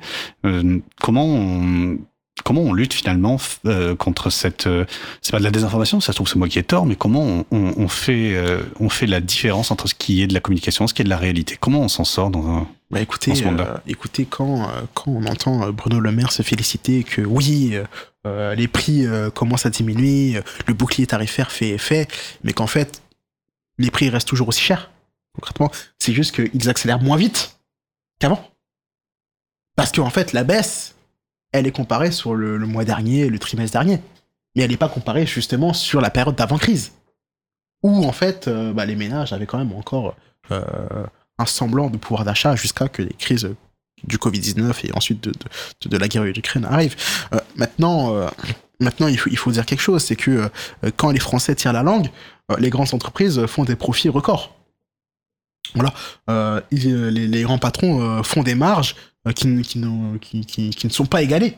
C'était une bonne idée de proposer aux entreprises, euh, notamment de, de vendre à perte. Et ils ont refusé On Bah, voit qu'on n'a pas trop la main mise avec euh, Bah, les écoutez, distributeurs. euh, écoutez, quand, quand Emmanuel Macron propose, dit, on va demander aux entreprises de vendre à perte, Hmm. on va demander aux prises, aux entreprises Donc de ne pas lâché faire- pas hein, faire de marge, on Hmm. va faire des tables rondes Hmm. pour discuter. Excusez-moi, mais moi, je suis milliardaire. Hmm. je, me pose pas trop de questions. il propose de vendre content. Enfin, bon, Je voilà. me- je me- quand je suis, quand moi personnellement, je suis chef d'entreprise, je suis milliardaire, je me pose pas trop de questions. Qu'est-ce qu'il puis, faudrait faire là pour euh, justement le, le carburant euh, qui, euh, qui explose dans tous les sens? Il disait hier que justement il pouvait pas toucher aux taxes parce que les taxes servaient à, à- au budget des régions, à la sécurité sociale, etc. Donc c'était intouchable. Qu'est-ce que LFI ferait si vous étiez aux responsabilités pour pas que que ça monte trop là le- le- le- On est à 2 euros. hein. le, le programme de la France Insoumise est clair et très clair. Euh, la France Insoumise propose de bloquer les prix de première nécessité. Donc que ce soit l'essence, que ce soit le pain, l'eau, etc., Mhm. mais de manière temporaire, pour justement pallier à la hausse, à la hausse euh, des prix et de l'énergie. Euh, Emmanuel Macron disait hier que euh, ce n'est pas possible, euh, les prix ne sont pas administrés en France, Mhm. ils sont à l'échelle européenne, etc. etc. Mm. Mais c'est faux. Parce qu'en fait, la boucle prix-salaire, concrètement, euh, elle n'existe pas. Comment ça je, je comprends pas ce que ça veut dire. C'est-à-dire que euh, quand on fait euh, la comparaison entre euh, si oui, si on augmente les salaires, si on bloque les prix, ça va créer une chute catastrophe de l'économie. on ne pourra pas, vous savez, ils, adorent extrapoler hein, Mhm. sur, sur ce sujet-là. C'est faux. Donc ce lien-là n'est pas établi en fait, c'est ça que vous dites. Voilà, ce lien n'est pas établi. Ce lien n'est pas établi. À la France Insoumise, ils nous ont établi un programme concret de plus de 500 mesures, détaillé, chiffré dans les grandes lignes. Et aujourd'hui, en fait, on attend juste euh, euh, d'arriver au pouvoir pour euh, le mettre en place. Tout simplement, tout est prêt. À l'Assemblée nationale, les députés de la France Insoumise et en, et en général de la NUPES ont des thématiques pour chaque sujet. Sur l'écologie, sur l'inflation, sur l'éducation, sur la santé, sur euh, l'accès à la démocratie, sur le renouveau démocratique, sur la sixième République. Nous avons des thématiques pour tous les sujets, car nous sommes prêts à gouverner, tout simplement. Alors je voudrais pas te faire reposer enfin, sur tes seules épaules toute la, toute la LFI et, et tout le, le, programme, tout le budget, mais j'ai quand même une question que j'aurais que j'aurais te poser parce que, pareil, c'est une impression et je J'imagine qu'elle est partagée par d'autres personnes. À chaque fois qu'il y a un problème qui euh, nécessite donc de trouver euh, une autre manière d'aller chercher de l'argent, euh, le réflexe, la réponse systématique des représentants de la LFI voire de la Nupes, en tout cas de la LFI c'est sûr, euh, eh bien c'est de dire, euh, ben, de toute façon on va les prendre aux milliardaires, on va aller récupérer de l'argent des gens qui, qui soit s'évadent fiscalement, soit on paye vraiment trop peu d'impôts sur les entreprises ou les milliardaires directement personnellement. Il y a un moment, c'est cette manne-là, je l'entends, et c'est à chaque fois certainement un très bon argument, mais ça peut pas marcher avec tout. On va pas tout financer avec seulement le- le- l'argent des, quelques milliardaires qu'on a en France. Bah écoutez, déjà, on n'a pas seulement quelques milliardaires. hein. Euh, le patrimoine détenu par ces milliardaires-là est énorme. Est énorme. Deuxièmement, euh, il faut euh, justement une solidarité qui soit euh, commune. Il faut que tout le monde puisse payer à hauteur de ses revenus. D'accord? Euh, moi, moi, je suis euh, plutôt adepte d'une citation qui dit euh, on, on paye en fonction de ce qu'on a et on, et, on, et on prend en fonction de ce qu'on a besoin. Et, et je suis en accord avec ces citations parce qu'aujourd'hui, euh, euh, les, les grandes entreprises, les multinationales, les milliardaires, les propriétaires de patrimoine ne jouent pas le jeu. Mais certes, mais est-ce qu'on a assez de milliardaires et d'entreprises pour financer un pays? Vous savez, si on taxait seulement 1%, On en a un qui est le plus riche du monde quand même. Ah, mais bon, euh, tout seul, il va pas si- financer la si- France. Si, hein. on, si taxait seulement 1% euh, justement des, des, des, des revenus de, de- de- de- des milliardaires qu'on a en France, on aurait pu financer la réforme des retraites. On aurait pu trouver les 6 milliards de, déficit euh, pour la réforme des retraites et on n'aurait pas été obligé de, en fait, euh, de se prendre une réforme qui nous fait travailler jusqu'à 65 ans, tout simplement. Est-ce que, 64. et- et- et- alors, ah, on va faire, on va marquer une pause, qu'on va boire un petit coup, etc., tranquillement, euh, et puis respirer un petit peu dans, dans quelques secondes. Est-ce que vous êtes assez radical euh, à LFI Est-ce qu'on n'attend pas un peu plus de vous finalement, et que euh, parfois il y a des discours euh, consensuels, euh, que vous rentrez dans le moule et Est-ce qu'il n'y a pas une partie de la population euh, qui cherche euh, une vraie gauche que vous représentez certainement euh, euh, à LFI euh, le PS, on a bien vu euh, que c'était un petit peu compliqué euh, quand ils étaient dans, des scrutins nationaux. Euh, Est-ce que vous êtes assez radical dans vos propos, dans vos actions, dans ce que vous faites, dans ce que vous dites? Je pense que la France insoumise, aujourd'hui, elle porte un programme de transition. Elle porte un programme de transition vis-à-vis de la crise climatique qui nous attend, vis-à-vis d'une autre manière de gouverner, donc avec une autre type de constitution, une autre république, avec une assemblée constituante. Avec l'intégration de la constitution de la règle verte, donc euh, de ne pas prendre plus à la nature qu'à ce qu'elle peut nous proposer. Je pense qu'aussi euh, la France insoumise, en tout cas, en tout cas ses militants, ses membres, ses représentants, ses élus, euh, pourront agir de toute leur force pour que les Français se sentent mieux, pour que les Français se sentent plus représentés, pour qu'en fait la lutte des classes parvienne à redevenir un sujet incontournable aujourd'hui. Euh, tout, à, à toutes les personnes qui disent que la France insoumise n'est pas assez radicale, qu'on est des sociodémocrates, qu'on qu'on- est les- le pur produit en fait du capital, euh, j'ai envie de dire, élisez-nous et vous allez voir. Ça a été le cas. Vous êtes quand même pas mal représenté euh, à l'Assemblée nationale. hein. Il y a du monde. Avec euh, 75 députés, c'est Mm. c'est un chiffre qui s'est multiplié. Et trois euh, RN élus hier, élection partielle euh, au Sénat. Euh, voilà. Avec, euh, de avec deux communistes en plus, Mhm. euh, trois écologistes en plus. Euh, donc je pense Mm. que ce n'est pas négligeable non plus. Et avec sept sièges des républicains qui, qui sont qui n'ont pas été rattrapés. Allez, on marque une pause. Qu'est-ce qui te ferait plaisir? C'est ton émission. Qu'est-ce qu'on pourrait passer comme musique euh, qui euh, qui euh, qui te va bien? Euh, Voilà, c'est souvent la règle ici quand on a des invités, c'est vous qui faites le programme et j'ai tout en stock.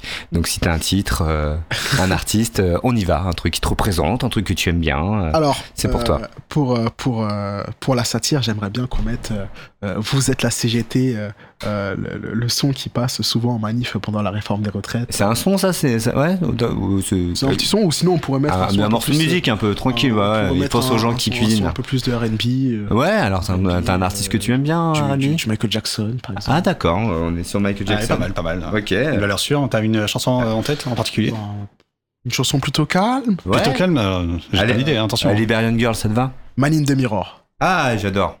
Très bien, c'est mon choix. Ouais, très bien, parfait. Et on va se Je retrouver. Euh, ouais, ça fait longtemps que j'avais pas écouté.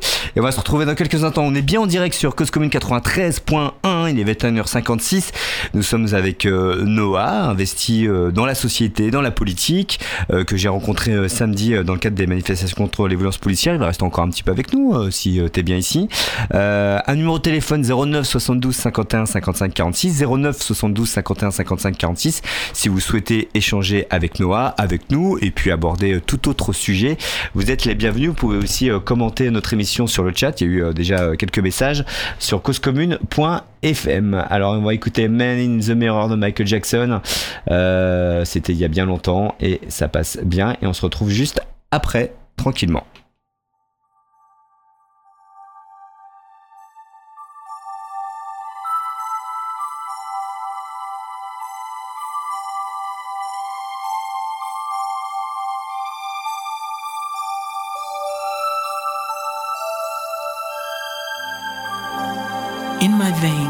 Felt the mystery of corridors of time, books of history, life songs of ages throbbing in my blood have danced to the rhythm of the tide and flood.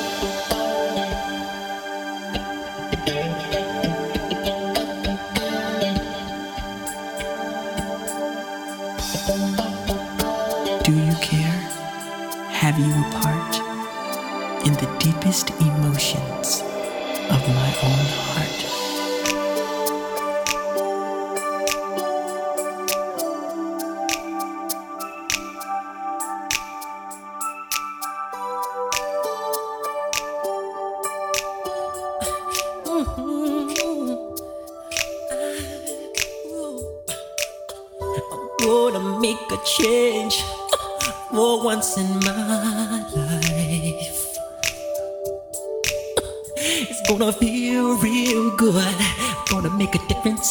Gonna make it right.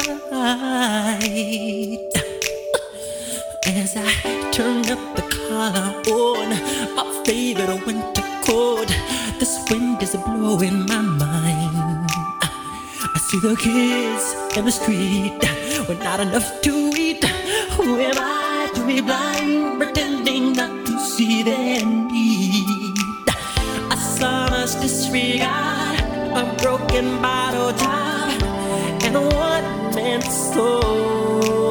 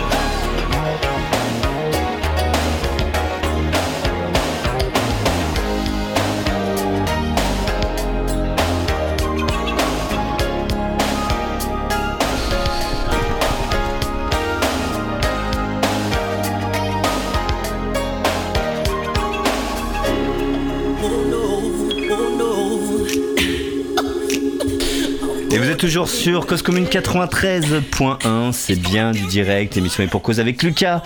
On est là ce soir, je vais allumer l'autre micro de Lucas qui va bouger un petit peu pour euh, se mettre face euh, à notre invité. Est-ce que c'est bien Lucas là? Est-ce qu'on m'entend Oui, on t'entend très bien, c'est parfait. Et donc du coup, on est toujours en direct, encore euh, encore 57 minutes ensemble. On a notre invité qui transpire de partout, parce qu'on n'arrête pas de lui poser des questions.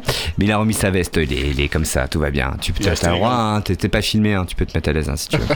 Euh, voilà, donc on échange avec Noah. Noah, je vous explique le contexte. Euh, J'ai euh, couvert la manifestation euh, contre les violences policières, le racisme qui s'est déroulé samedi dernier euh, à Paris. J'ai rencontré Noah, on a échangé ensemble au micro et puis on s'est dit bah on va se poser euh, dans un studio tranquillement, on pourra euh, échanger euh, de façon euh, plus profonde. Il est là avec nous. Tout va bien, Noah? Tout va bien. Ouais. Bon, super. Lucas, ça va aussi. La forme. Voilà, tant mieux.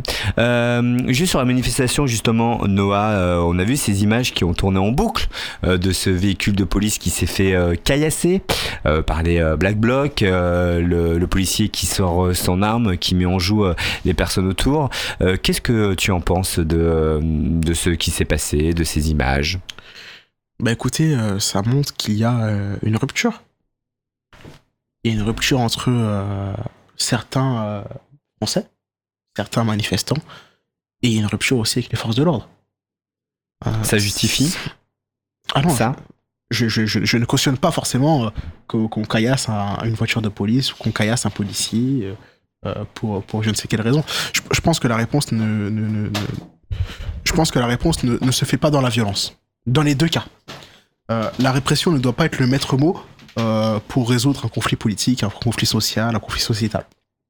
Je pense que ça passe par une médiation, par une discussion, et en fait, c'est au rôle de tout le monde d'être diplomate, l'un et l'autre. on, on a le sentiment que les filles a du mal à condamner parfois les violences. A du mal à condamner les manifestations euh, euh, sauvages qu'il y a pu avoir, euh, qui, qui sont déroulées lors de la réforme des retraites. Euh, euh, il y avait presque une justification. Euh, peur de toucher un électorat aussi. Euh, Comment Ouais. ça? Qu'est-ce que tu, qu'est-ce que tu bah, sous-entends non, mais euh, on, on a le sentiment que euh, ils vont pas être très clairs sur ce sujet, en tout cas, de euh, voilà, de violence, de, de, de manifestations spontanées comme ça, qui ne sont pas, euh, euh, voilà. Je, qu'est-ce que t'en penses? Euh, je rappelle que le droit de se rassembler est quand même un droit constitutionnel. Voilà, c'est une réponse. Euh, le droit d'association, de, de se rassembler autour d'un endroit euh, ne peut pas être déclaré interdit, Hmm. tout simplement. Voilà, c'est ce qu'on me dit là un instant sur le chat, mais manifester est un droit. Ah, c'est un droit, c'est un droit constitutionnel, c'est pré- c'est- c'est préservé, on peut pas y toucher. Maintenant, euh, On peut pas maintenant y toucher, pourtant on y touche qui, euh, qui est-ce qui, toutes les qui, semaines, j'ai l'impression. qui est-ce qui, est qui provoque cette situation-là? C'est le gouvernement. Qui est-ce qui provoque euh, un, un tel niveau de colère de la part des Français? Que des Français se retrouvent tous ensemble, sans forcément avoir le même euh, parcours, euh, la même vision des choses, mais se retrouvent tous ensemble dans les rues de Paris, dans les rues de Bordeaux, dans les rues de Marseille, dans les rues de Lyon, pour protester contre une réforme qui est passée en force. Elle est là Euh, elle est là la vraie question, il est là le problème. C'est qu'une réforme a été passée en force. A été passée en force pourquoi? Parce que le gouvernement a préféré utiliser euh, le véhicule euh, du PLFSS, donc le projet de loi rectificatif de la de finances de- de- qui permet d'avoir un sociale, 49.3. ouais. qui permet d'avoir un 47.1 premièrement, donc de réduire les débats pour les, entre les parlementaires et le gouvernement, donc qui met une pression supplémentaire. Deuxièmement, utiliser le 49.3, donc qui est en fait d'une violence totale pour les parlementaires, parce que tout leur travail en fait c'est comme si euh, bah, ça servait à rien parce que le gouvernement n'écoute pas et engage sa responsabilité. Et Hmm. on a ensuite en fait euh, des, des, des, des, des, projets de loi, par exemple euh, le, le groupe Lyotte, euh, qui euh, dépose, euh, dépose lors de sa niche parlementaire une proposition de loi pour abroger cette réforme-là, et qui était sur le point d'être votée. Je le rappelle que euh, dans les Républicains... Liberté et Territoire, c'est un groupe centriste, à vrai dire, plus ou moins centriste, entre droits, qui avait donc euh, posé euh, cette, cette euh, proposition de, de loi pour, euh, bah, cet amendement pour empêcher cette euh, l'augmentation de l'âge de la retraite. Je le rappelle qu'il y a des, il y a des, il y a des parlementaires dans le groupe Les Républicains, notamment avec, euh, avec Aurélien, euh, Aurélien, euh, Ah, je sais pas. Là. Quel Aurélien? Aurélien, on va le trouver. C'est pas grave. Aurélien, mais euh, En tout cas, il y a des, Aurélien. il y a des républicains qui étaient contre, qui étaient contre la de dire. On va me le vingtaine dire de- sur le chat, je suis sûr. il y avait une vingtaine de députés euh, Les Républicains qui étaient prêts à voter la motion de censure, prêts à voter pour l'abrogation de la réforme des retraites. Et en fait, cette, euh, cette, cette, cette proposition de loi a été déclarée euh, inconstitutionnelle, si ce n'est euh, plutôt incompatible en fait, plutôt incompatible c'est le mot, incompatible en fait avec les propositions de loi euh, d'une niche parlementaire. Voilà. C'est-à-dire en fait le déni de démocratie qui est exercé par euh, le groupe parlementaire euh, du président de la République. Toi, en tant que Noah, euh, jeune militant engagé dans la politique, on en parlait un petit peu en antenne, donc je ne me prends pas au dépourvu. On, voit qu'il y a plein de, de, de, personnes aux responsabilités qui ont des ennuis avec la justice, du pour Moretti. On a eu notre ministre de l'Intérieur Darmanin aussi, alors qu'il n'a pas été condamné pour le coup. Mais bon, il était prouvé qu'il a fait certaines choses pas très... pas très Il, il les a reconnus par avocat. Ouais, il les a reconnus par avocat, des députés qui sont inquiétés, etc. Et puis on a eu Adrien Quatennens aussi, euh, qui a été euh, condamné d'ailleurs, euh, je crois, Adrien euh, Quatennens, suite, suite à, à des violences envers son ex-épouse, euh, sans avoir des éléments de langage et les filles. Ou toi, qu'est-ce que tu penses, ou peut-être que tu as ces éléments, je sais pas, euh, qu'il soit lui aussi encore en responsabilité malgré ce qu'il a fait. Qu'est-ce que tu en penses? Ah, c'est Aurélien Saint-Toul. Voilà, merci ma Aurélien cousine. Pradier, Ah, a priori c'est Saint-Toul. Ah, c'est Bon, on va me le redire, on va vérifier. Moi, j'ai un fact-checking là, député, ma député cousine est des. Républicains Aurélien Pradier qui a Peut-être. qui a souhaité voter contre la réforme des retraites. Non, Oui, Aurélien bien Saint-Toul. Pradier. Mais on ne change pas de sujet, donc je te relance là-dessus. Non, Est-ce sur, que qu'est-ce que tu peux dire toi là-dessus? Est-ce que euh, est-ce que c'est logique? Est-ce que voilà il a il a été condamné, il a payé sa peine, donc il peut quand même, sachant que chez vous et les filles, euh, c'est un sujet très important. Euh, les, la- les féminicides, euh, les violences conjugales, intrafamiliales, etc. C'est quelque chose que vous avez mis en avant dans votre programme. euh, il y a eu une ligne qui a été euh, qui a été clairement affichée. Donc à la France Insoumise, il y a eu un vote des parlementaires. Adrien Quatennens a été condamné à 4 mois avec sursis pour violence faite sur, sur sa, sa, sa compagne. Mhm. Il a donc été exclu 4 mois euh, du groupe parlementaire La France Insoumise. Euh, il y a eu un vote pour euh, sa réhabilitation au sein du groupe. Ça décrédibilise pas votre propos Les, les- les- les parlementaires ont voté pour euh, ses réhabilitations euh, et sa réintroduction au sein du, du groupe parlementaire. Maintenant, euh, on, on- on se fie aux, aux décisions des parlementaires. C'est ça la démocratie.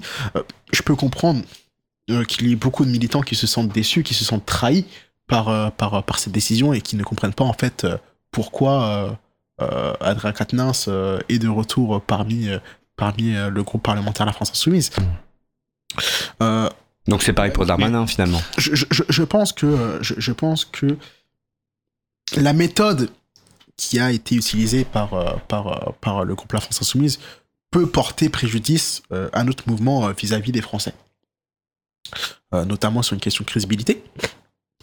Maintenant, euh, maintenant euh, c'est la démocratie. Peut-être qu'il aurait peut-être fallu qu'il se mette plus à distance. Peut-être qu'il aurait fallu qu'il se représente euh, devant euh, les citoyens de sa circonscription. Oui, c'était non, mais tout ça, enfin, proposé ça. Pardonnez-moi, mais tout ça, ça me paraît être de euh, de la politique au sens finalement électif, au, au- au- au sens de la crédibilité, au sens de la euh, la manière dont on va être représentatif ou non de- de- d'une population. Mais pour moi, on s'écarte totalement du sujet en ce qui concerne donc l'affaire euh, Quatennens et d'autres affaires et euh, et qui peuvent concerner en général euh, la France insoumise ou d'autres partis. C'est la compréhension des enjeux. Lorsque l'on a vu la ligne de défense de- d'Adrien Quatennens, elle s'est euh, elle s'est effondrée au point où on s'est demandé à un moment mais est-ce qu'il a vraiment compris pourquoi il s'est retrouvé dans cette situation-là? Cette euh, question-là des violences faites aux femmes, elle dépasse largement le cadre d'une seule personne et d'un seul député euh, de la France insoumise. Et la question qu'elle pose au-delà euh, de des, des, des, des, copinages, au-delà des choses, c'est de la compréhension profonde par la France insoumise et par ses cadres de ce que ça signifie de combattre les violences contre les contre les femmes. Est-ce qu'il y a une compréhension. Est-ce qu'il y a des, des, gens qui suffisamment sont en capacité d'expliquer aux puissants, aux dirigeants, aux, à ceux qui sont le plus haut de la France insoumise, qu'est-ce que cela signifie les violences faites aux femmes? Quand euh, on a euh, chaque année, euh, annuellement, plus de 90 femmes qui se font assassiner par leur conjoint, quand on a des centaines de femmes qui se font agresser sexuellement dans la rue, ou par leur conjoint, ou par un proche, quand on sait que euh, aujourd'hui le harcèlement envers les femmes est de plus en plus euh, euh, violent, oppressif, je, pense que la réponse qui a été apportée n'est pas forcément celle qui, devait être donnée.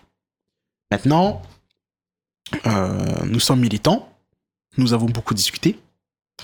Certains étaient pour, certains étaient contre. Ça a fait l'objet de débats. Euh, le Vous avez réussi à avoir des débats constructifs là-dessus? C'était pas des oppositions? Non, bien évidemment, on a réussi à avoir des débats. C'est Euh, pas vu. Parce que parce que c'est un sujet qui, qui touche l'ensemble des militants et, et au-delà de l'ensemble des Français. Voilà. Parce que euh, les- le sujet des violences faites aux femmes, ça ne reste pas cantonné simplement au programme de la France Insoumise. C'est une question qui va bien au-delà. Maintenant, il y a eu un débat, euh, il y a eu un vote. Je tiens à le, à le souligner, il y a eu un vote des parlementaires qui a été fait anonymement. D'accord? La décision a été prise de réintégrer Adrien Quatennens. Maintenant, il est là pour, euh, euh, pour combattre contre le programme de Macron, pour combattre contre le programme néolibéral. Il est là pour combattre face au, pro- au, au- au projet de, guerre civile proposé par Eric Zemmour et par Marine Le Pen entre euh, différentes communautés dans, le pays. Adrien Quatennens mène son rôle de député, tout simplement. Il est présent dans l'hémicycle, il est présent en circonscription, il fait son travail. Aurélien Pradier est député LR de la deuxième circonscription du Lot depuis 2017. Voilà, Aurélien Pradier, on parle d'un Aurélien. Voilà, c'est ça. Il y en a un qui monte aussi, on en parle de plus en plus, c'est euh, Ruffin. Euh, euh, voilà. euh, qui, C'est polémique de dire Ruffin Ouais, ça, je ça sais pas, dire ouais. Ruffin Bah voilà, il est là, on sent qu'il est de plus en plus présent euh, médiatiquement, en tout cas. Euh, on a l'impression qu'il rassemble aussi. Euh, Est-ce que ça pourrait être pas le candidat idéal d'ici quelques années, notamment présidentiel? Je, je le répète encore une fois, hein, mais euh, l'enjeu aujourd'hui, c'est les élections européennes qui se profilent. Euh, les attentes des Français aujourd'hui, c'est pas qui est-ce qui va. euh, C'est un référendum, c'est- l'élection européenne pour vous? C'est enfin, c'est un sondage C'est euh, un marqueur? C'est l'occasion de montrer si les Français sont en accord avec la politique Hmm. menée par Emmanuel Macron. donc ou vous attendez beaucoup de ces élections. euh, Euh, C'est une élection nationale pour vous? Bah, c'est une élection où tous les Français peuvent prendre part. Hmm. Voilà. C'est- c'est- c'est- ce sont des élections de mi-mandat, en fait. Ouais, mais c'est censé être, on va, enfin, on va dire des gens qui vont être députés européens, pas des gens qui sont censés euh, influer euh, sur le l'équilibre des forces en France. C'est quand même un non. détournement de l'objet de ces élections, non? Non, je pense pas. Parce qu'aujourd'hui, euh, les députés français sont, euh, élus par les Français. D'accord? Par, euh, par le biais de listes. Par le biais de listes, je tiens à le rappeler. Mais c'est euh, l'occasion de marquer quelle euh, tendance euh, on peut observer en France. Tout simplement, quelle tendance politique? Est-ce que les Français euh, sont en accord avec euh, la proposition euh, d'un programme fait par la majorité présidentielle? Est-ce que les Français sont plus en accord avec un programme identitaire proposé par Marine Le Pen? Ou est-ce que les Français souhaitent un programme social, un programme de justice, un programme d'égalité, un programme de lutte des classes proposé par la France Insoumise? Et on l'espère par l'ensemble des partis de la NUPES. C'est un bilan de mi-mandat, tout simplement. Exactement. Euh, On revient sur euh, la question qui, pour moi, euh, est liée à François Ruffin, c'est celle du positionnement vis-à-vis notamment des, classes les plus pauvres. Aujourd'hui, en France, on va avoir diverses classes finalement de- d'exclus du système, d'exclus de la société. Lui, il les voit en Picardie. Très clairement, pour parler de François Ruffin, euh, toi tu m'as dit que tu as connu euh, donc forcément euh, les Mureaux. La question que je me pose, finalement, est-ce que c'est incompatible de défendre ces deux, ces deux, ces deux populations-là? Parce que j'ai l'impression que au sein, au sein de LFI, eh bien, c'est une difficulté, alors que les problématiques pourraient être communes quand même. Non, je pense que la question aujourd'hui, c'est comment faire pour rassembler les Français. Ben justement, Euh, je pense que euh, le, le, le, Français qui habite dans un village, dans un bourg, qui euh, qui est en manque de services publics, euh, qui est obligé de, de traverser Billboard pour euh, le, trouver un hôpital, pour trouver un médecin, parce qu'il y a des déserts médicaux dans, certaines régions de France, il y a des déserts scolaires, il y a des déserts de services publics, et dans les quartiers populaires, il y a aussi un manque de, de, de, services publics aussi. Voilà. Il y a des quartiers populaires qui sont délaissés. Voilà il y a beaucoup de quartiers populaires où la population euh, est en dessous du seuil de pauvreté, qui est de 1100 euros et quelques, si je ne me trompe pas, en France. Donc c'est très précaire. Avec 1100 euros, on ne peut pas nourrir un foyer. On peut même pas nourrir une seule personne euh, actuellement. Donc euh, la question, elle est de comment rassembler les Français. Comment. moi j'ai l'impression qu'on demande de choisir quand même. non, je pense que les enjeux sont les mêmes. Les enjeux sont les mêmes. Aujourd'hui, on a une politique libérale qui est menée par le président de la République, par son groupe parlementaire et par, euh, bah, tous ses élus qui, sont en accord avec lui. Et on a aussi un projet, de, projet identitaire nationaliste, euh, raciste, islamophobe, homophobe, antisémite, qui est proposé euh, par, par, par le- le- le- l'ensemble des personnages qui représentent l'aile d'extrême droite de ce pays. La question, c'est comment faire pour rassembler euh, le français euh, de sa campagne comme le français de sa banlieue, comme le français du centre-ville. On a eu euh, Jean-Luc Mélenchon en 2022 qui a réussi à faire des scores immenses dans le centre-ville, qui a réussi à faire des scores immenses dans les quartiers populaires. Et on a eu un peu plus de mal, il est vrai, euh, dans, dans les campagnes, qui ont été récupérées par, par euh, Marine Le Pen. Je vais te lancer sur deux sujets, euh, Noah, Émeric Caron qui était aussi dans l'actualité. C'est. euh, Eh ben, on y va, c'est comme ça, on, on échange là-dessus, c'est pas évident. Et euh, Eric Caron, Qu'est-ce qu'il a- on- bah, Caron, euh, il s'est un peu énervé dans une école maternelle où il y a ses enfants. Vraiment, on parle de ce truc-là? Euh, ouais, vraiment, parce que ok, vas-y. parce que moi, Caron habite euh, Versailles, il a le droit d'habiter Versailles, euh, dans les, un des quartiers les, les plus euh, sympas euh, euh, des Yvelines. Il s'est emporté euh, euh, face euh, à, au- au- à la directrice de l'école, etc. Il a pété un petit câble.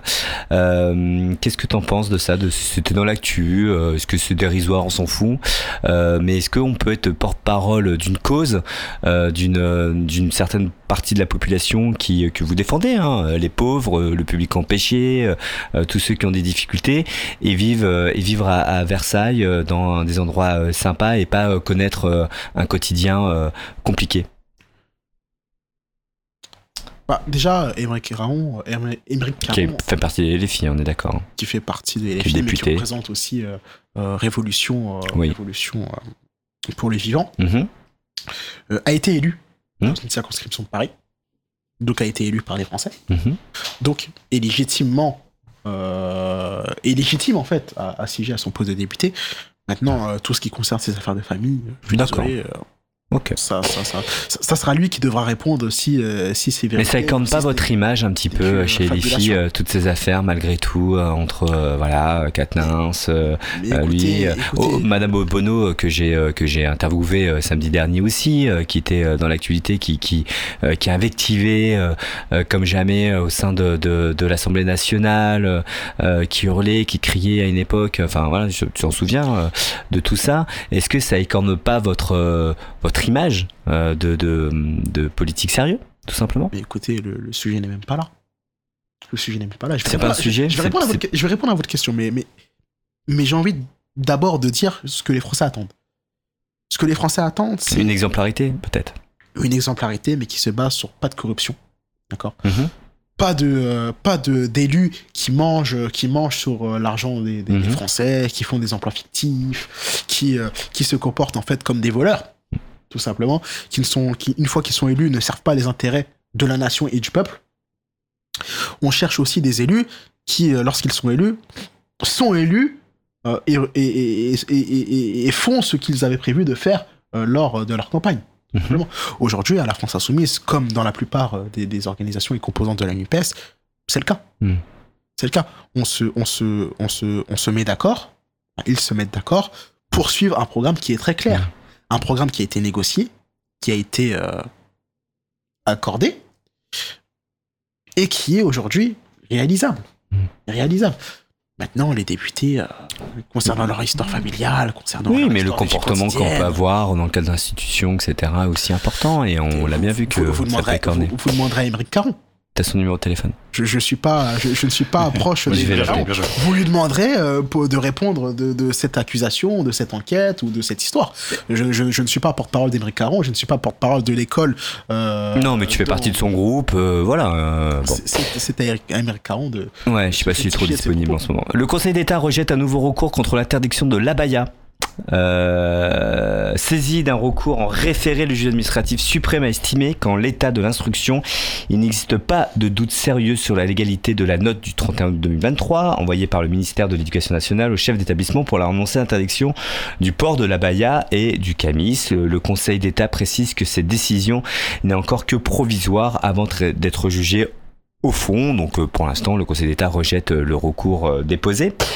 Sur ce sujet-là, euh, la Baïa, est-ce que c'était euh, euh, c'est un coup de com de rentrée ou est-ce que c'est un sujet important euh, et qui voilà comment vous positionnez vous à l'IFI là-dessus? Mais à chaque rentrée, à chaque fois, dès qu'il y a une rentrée sociale, politique qui arrive, on nous ressort encore une fois le sujet de l'islam. C'est fait, c'est du fait et refait, c'est du réchauffé. la baya n'est pas un sujet si important que ça pour en faire une loi et l'interdire.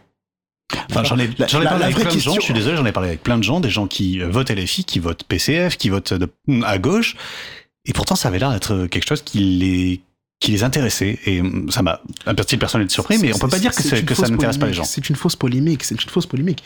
Parce qu'aujourd'hui, euh, quelles sont les questions? On a 3000 enfants qui sont à la rue, qui ne peuvent pas aller à l'école. On a des classes qui sont surchargées. On a des profs qui sont mal payés. On a des profs qui font des conditions de travail qui sont exécrables. Le harcèlement aussi. On a, on a de plus en plus de harcèlement. Le harcèlement tue. Le harcèlement tue. Et aujourd'hui, le gouvernement ne prend pas assez de mesures pour prévenir, pour sensibiliser, pour apporter de la pédagogie pour ces élèves-là. Gabriel Attal ne s'est pas positionné sur le harcèlement là, clairement? Mais, mais ça fait depuis combien de temps qu'ils sont au courant que le harcèlement tue? Ça fait depuis combien de temps qu'on sait que le harcèlement, le cyberharcèlement notamment, fait des ravages dans nos, dans nos écoles, dans nos collèges, dans nos lycées, dans nos universités?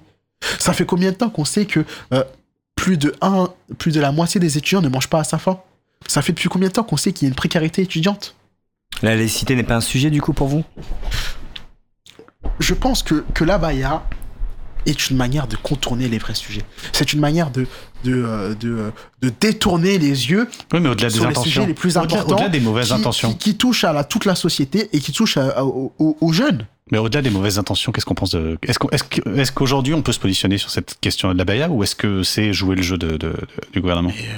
Mais, euh, messieurs, à cet âge-là, euh, au collège, au lycée, quand on est une, quand on est une femme, je suis désolé de vous l'apprendre, on a une période qui s'appelle la puberté. D'accord Euh, Des formes qui, euh, qui, euh, qui deviennent de plus en plus euh, montrées. Bah, certaines femmes ne sont pas, euh, ne sont pas à l'aise euh, avec, euh, avec leur corps. Et elles ont logiquement le droit de le masquer. Qu'est-ce qu'il y a de mal dans ça? Pour C'est beaucoup de gens, c'est de la, c'est pas une intention religieuse c'est, là-dessus? c'est du prosélytisme. La, la baya n'est pas une tenue religieuse. La baya est une tenue culturelle, traditionnelle, par les bédouins, d'accord Qui n'a rien à faire avec l'islam.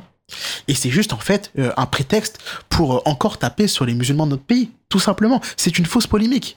La vraie question, c'est comment faire pour que nos enfants mangent à leur faim? C'est comment faire pour que les profs arrivent à faire cours devant une classe qui ne soit pas surchargée? C'est comment les parents peuvent être rassurés que leur enfant ne sera pas harcelé à l'école? Ils sont là, les vrais sujets. Je- J'aurais revenir justement sur ça euh, dernier élément. le harcèlement à l'école. On peut avoir des avis sur plein plein de choses, mais j'avoue que mm, en ce qui me concerne, c'est quelque chose qui me, qui me paraît tellement vertigineux, puisque c'est quelque chose qui en plus ne s'arrête pas aux Mm. portes de l'école. Quand j'étais gamin, moi ça s'arrêtait. Lorsque je rentrais chez moi, bah, c'est bon, il n'y avait plus de harcèlement parce que bah, tout simplement, il, il fallait qu'ils appellent sur mon téléphone fixe pour que euh, éventuellement ils tombent pas sur mes parents, qu'ils tombent sur moi pour me harceler, ce qui, ce qui n'arrivait pas. Aujourd'hui, pour les gamins, c'est hyper dur parce que ça ne s'arrête jamais et qu'une fois qu'un gamin est, est pris pour cible, il est, euh, il est, j'ai envie de dire définitivement, j'exagère, mais au moins il est le temps de son cette année ou de son collège. Et j'irais même, euh, j'irais même, euh, euh, non, vas-y, je te laisse répondre, pardon. Je pense que le sujet d'harcèlement est un sujet majeur aujourd'hui dans nos écoles. J'ai une pensée pour tous les élèves, tous les parents qui ont vu leurs élèves mettre fin à leur jour, enfin leur- leurs enfants mettre fin à leur jour. J'ai une pensée fraternelle pour le petit euh, Lucas euh, qui s'est suicidé euh, il y a quelques jours à Poissy des suites d'un harcèlement. J'ai des pensées pour le, un, enfant qui s'est suicidé au mois de mars 2023 euh, parce que ce- parce qu'il était victime de remarques sur sa- son, son orientation sexuelle. J'ai des pensées pour tous les enfants aujourd'hui qui se sentent mal, qui se sentent euh, harcelés à l'école et qui veulent euh, qui veulent euh, qui veulent avoir des qui, enfin, qui ont des idées noires. Et, et, et si je devais passer un message aujourd'hui, c'est ne perdez pas espoir. Ne perdez pas espoir. Parlez-en à un proche, parlez-en à un membre de votre famille, parlez-en à, un personnel éducatif, parce qu'il y a toujours une issue. Il y a toujours une issue. Il y a une difficulté face au harcèlement, si, si on peut prendre quelques minutes sur le sujet, c'est d'identifier qu'il s'agit de harcèlement. En tant que victime, on n'en a pas forcément conscience, même si on a de plus en plus euh, une éducation autour de ça. En tant que coupable, c'est encore pire. On ne s'imagine pas une seule seconde faire partie des méchants. Ça résulte en fait d'un travail. Je pense que, euh, que, que la responsabilité incombe à l'État de garantir que l'école soit un lieu sain. Comment bah, Ça passe par plus de moyens déjà, plus de fonds accordés à l'école, à l'éducation nationale et à l'éducation euh, supérieure. Plus de profs, plus de pions plus de profs, plus de personnel éducatif, peut-être plus de personnel qui sont professionnels dans le milieu de la santé, de la santé mentale, de, contre le harcèlement. Ça peut passer aussi par des formations qui sont faites, ça peut passer par des séminaires, ça peut passer par justement des, euh, des moyens de prévention, de sensibilisation à l'harcèlement. Des moyens qui sont plus développés euh, alors dans ce sens. Parce que je pense pas que euh, la lutte contre le harcèlement se fera dans la répression. Encore une fois, quand on voit qu'il y a un enfant qui se fait menotter devant sa classe par des policiers, je pense pas que ça soit la réponse adéquate pour un enfant qui est encore au collège. La réponse devrait être par l'enseignement, par l'éducation, par la pédagogie. Et c'est ainsi qu'on fera comprendre aux enfants que le harcèlement, euh, c'est mal. Que le harcèlement, ça tue. Que le harcèlement, ce n'est pas une blague. Que c'est pas parce que euh, on, f- on se dit que c'est une blague de, de, de, de, de, rigoler sur le corps, sur le physique de quelqu'un, sur ses notes, sur sa tenue vestimentaire, sur euh, ses parents, sur sa famille. Euh, on ne peut pas se dire que ça n'aura pas de répercussions. Et c'est tout un travail qu'il faut engager avec le personnel éducatif, avec les professionnels, avec les professeurs, avec les parents aussi. Et tout ça, c'est à l'État de l'organiser. Le fait d'arrêter un gamin dans sa classe euh, devant tous ses camarades, ça peut avoir quand même un effet sur lui et sur ses camarades, voire sur l'école, voire sur d'autres personnes qui pourraient adopter les mêmes comportements, qui pourraient se dire ah mince, je risque de me, me retrouver moi aussi me noter devant toute la classe, non? Je pense que euh, c'est juste euh, un, un- effet pour montrer les bras venant du ministère de l'Éducation nationale, Gabriel Attal. Encore une fois, pour des élèves, pour des élèves qui sont dans une classe, qui sont encore euh, à la période de l'adolescence, au collège, où ils découvrent euh, ce que c'est la vie, qui découvrent ce que leur corps, qui découvrent euh, les relations sociales avec, avec différents amis, etc. Je, je- pense que ça peut être traumatisant pour eux. D'accord? Non seulement humiliant pour l'élève qui, qui, qui harcèle, cela peut être aussi humiliant pour euh, l'élève qui est harcelé, parce que du coup, tout le monde saura que, nanani, que, un tel s'est fait euh, menotter, euh, attrapé par les, forces de l'ordre, en pleine classe, en plein cours. Euh, ça pourra lui porter préjudice, peut-être. Je pense que, à la rigueur, s'il fallait faire quelque chose, ça serait euh, prévenir, en fait, euh, euh, l'élève qui est de base, je, je tiens à le dire, présumé innocent. D'accord Donc, euh, pas euh, directement coupable, etc. Mais qu'on punit déjà en allant le chercher dans sa classe. punit euh, déjà qu'on a en cherché dans sa classe. Et c'est la double peine, en fait. C'est la double peine. Parce que ça reste, ça reste quand même un enfant qui est mineur. C'est un enfant qui est mineur. Et, à mon humble avis, je pense que la réponse doit être par la pédagogie, pas par la répression. Tu as 19 ans, on l'a dit, euh, donc euh, on est avec Noah, je rappelle, hein, vous êtes euh, et pour, dans- en train d'écouter et pour cause avec vous, je découvre même moi-même le, le Ouais, alors de tu sais qu'on se fait un petit peu bâcher à l'antenne, je vais te lire un petit truc. Deux Ouais. animateurs qui posent systématiquement des questions sur des sujets rabâchés par les médias au lieu de laisser le jeune expliquer le programme. C'est décevant, ça va être quoi la question d'après? Tous les sujets de CNews y sont passés. Ah, c'est bien de lire aussi euh, les remarques Ah, qu'on peut bah, avoir des c'est- C'est auditeurs. très juste. Euh, et du coup, qu'est-ce que je disais Oui, t'es assez, t'es assez jeune. Je continue Ah toujours ouais. sur ce, sur ce Merci, sujet qui m'intéresse beaucoup. Et donc, c'est-à-dire que t'étais à l'école et au collège il y a pas si longtemps que ça, au lycée il y a pas si longtemps que ça. Euh, toi, à titre personnel, tu as dû en voir, euh, j'imagine. Moi, j'en ai vu, en tout cas, et je m'en souviens, c'était il y a plus de 20 ans. Euh, t'as dû voir du harcèlement. Euh, t'as dû y assister, peut-être le subir, j'en sais rien. Est-ce que tu te dis en y repensant, est-ce qu'il y a des choses qui auraient pu être faites à ce moment-là qui n'ont pas été faites? Bah, Concrètement, quoi. pre- premièrement, je pense à l'accompagnement des, des personnes, des, des- des- des étudiants et des élèves qui sont harcelés.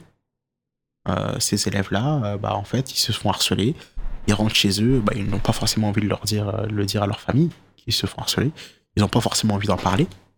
Et au lycée, au collège, à l'école, ils ne retrouvent pas le soutien qu'ils devraient avoir. C'est-à-dire que euh, quand un élève se fait harceler, les choses qu'on devrait mettre en place seraient les suivantes. C'est-à-dire avoir un assistant d'éducation professionnelle qui arrive à détecter euh, les formes d'harcèlement. Donc ça passe par des insultes, par des pressions, par des rassemblements autour de l'élève en question. Euh, et, je viens de penser à quelque chose aussi supplémentaire, c'est aussi la responsabilité des réseaux sociaux.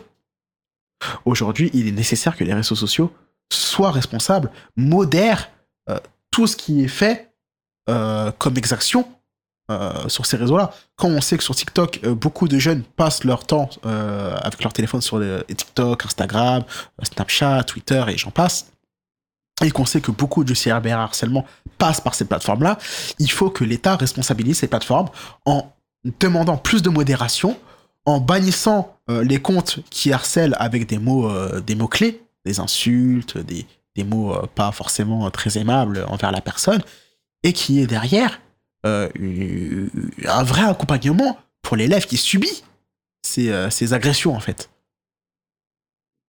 C'est quelque chose qui a manqué, tu penses, euh, Je dans le pense que passé ou c'est quelque chose qui a que, que tu pourrais manqué, mettre en place C'est quelque chose qui a manqué, c'est quelque chose qui manque encore aujourd'hui. Et, et je pense que il faudrait euh, qu'on qu'on s'assoie autour d'une table avec les associations qui luttent contre le harcèlement, avec, euh, avec des syndicats lycéens, avec des syndicats de professeurs, avec des principales de collège, avec des élèves aussi, parce que les, principaux concernés, c'est les élèves, euh, qu'on se réunisse autour d'une table et qu'on décide ensemble de quelles seront les mesures les plus adéquates à mettre en place pour protéger nos enfants, nos élèves, et, et en fait ne pas avoir plus de morts euh, par suicide, par, mutilation, etc. Euh, en plus, euh, une victime de plus, c'est une victime de trop. On a vu euh, la, une personne qui a été mise en lumière ces derniers mois, euh, c'est plutôt ces dernières semaines, mais c'était pour son action de ces derniers, ces derniers mois. C'est la- l'ancienne rectrice euh, de l'Académie de Versailles, et on a vu quelle était sa réaction lorsque elle a été euh, mise au courant euh, qu'il y avait donc des problèmes de harcèlement, d'attouchement sexuel dans sa dans son académie. Elle a répondu par euh, une lettre de menace. J'ai envie de dire, je, je le dis d'ailleurs, une lettre de menace euh, aux parents, de, une lettre de leçon, leur disant de mieux se comporter devant leur enfant.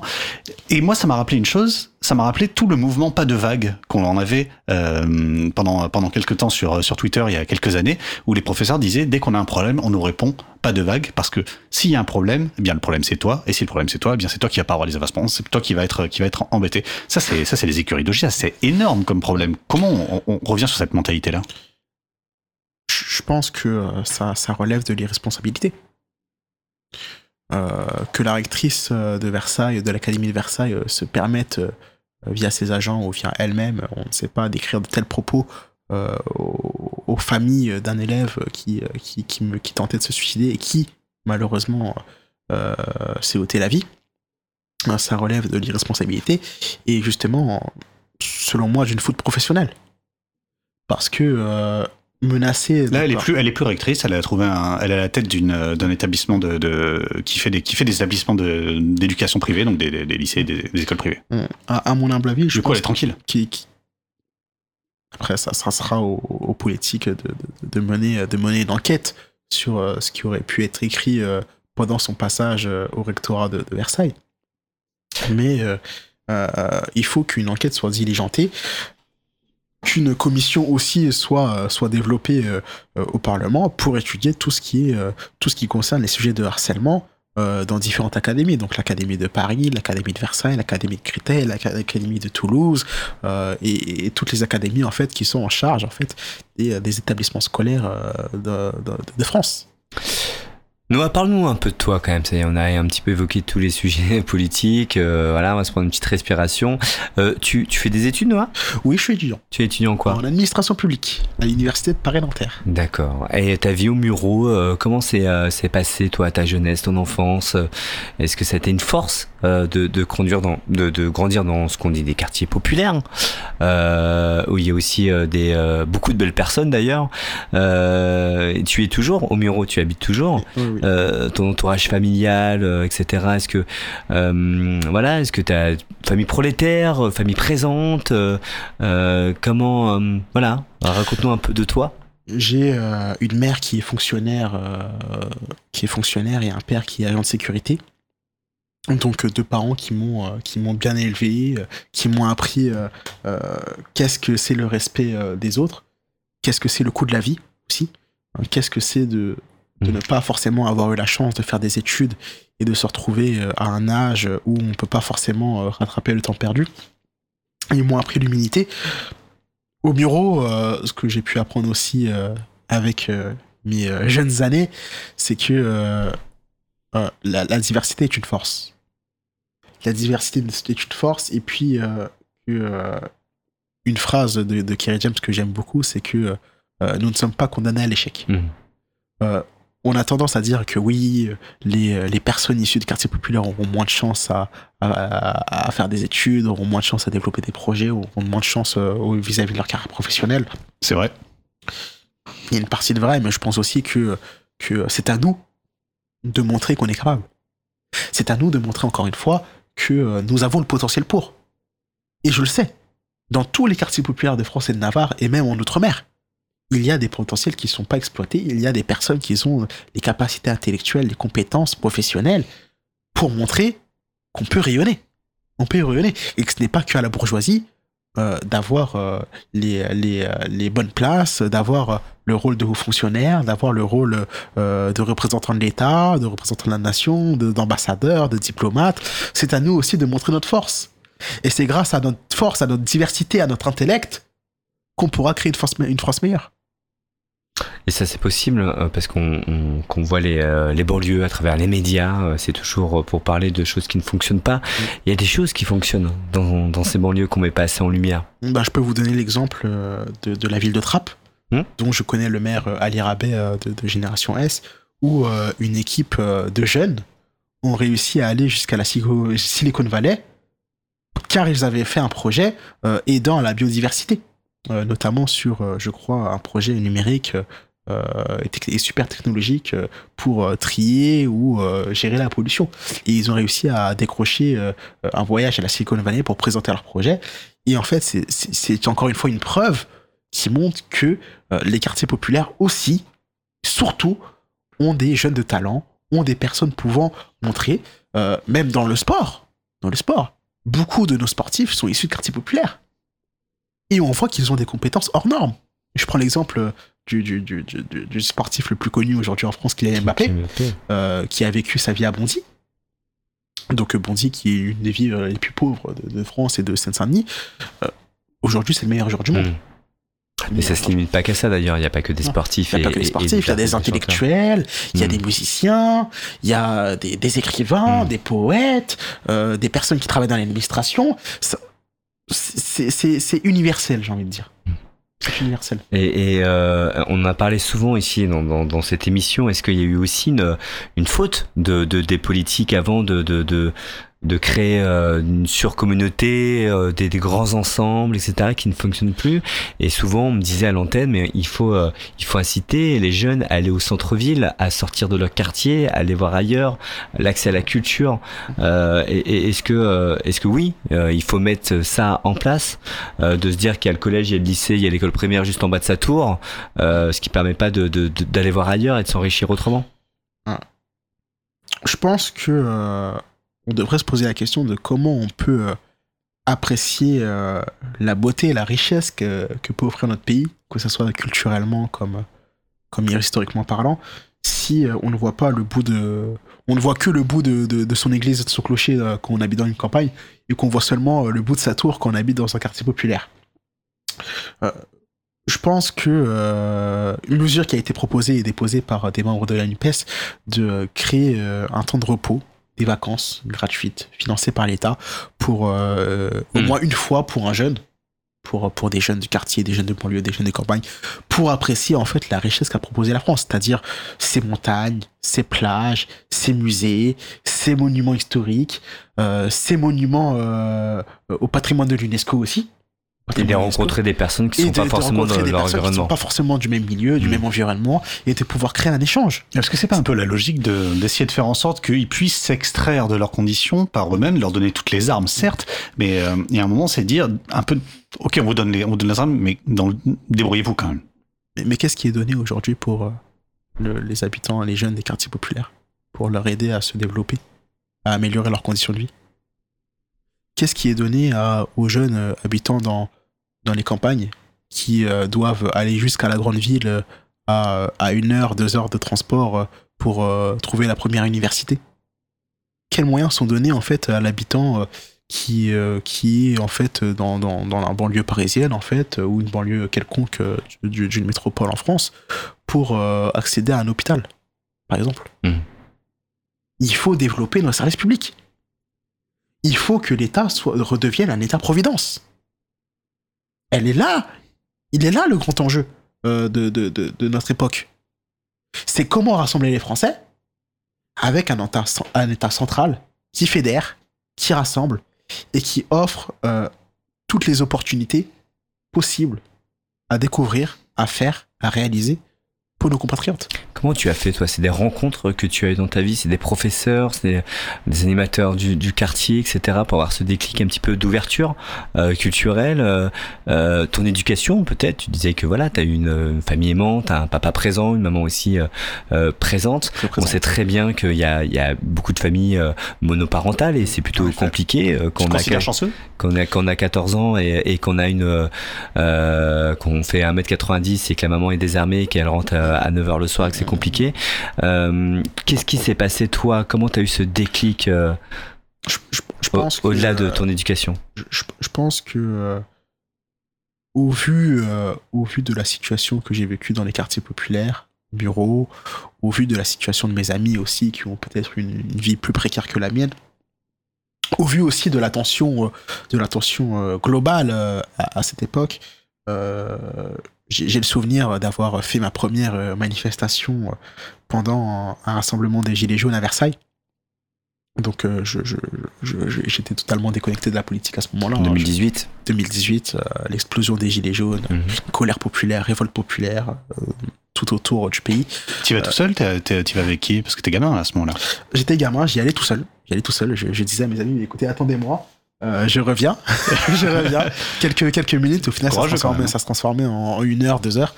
Et euh, j'ai pris tout le courage qu'il me fallait pour demander à des personnes adultes euh, qui venaient de très loin, Strasbourg, Bordeaux, La Rochelle, Marseille, Toulouse, Rodez, et qui avaient fait le chemin jusqu'à Paris un samedi, pour leur demander en fait quelles étaient les raisons euh, de leur venue, quelles étaient leurs raisons de protester.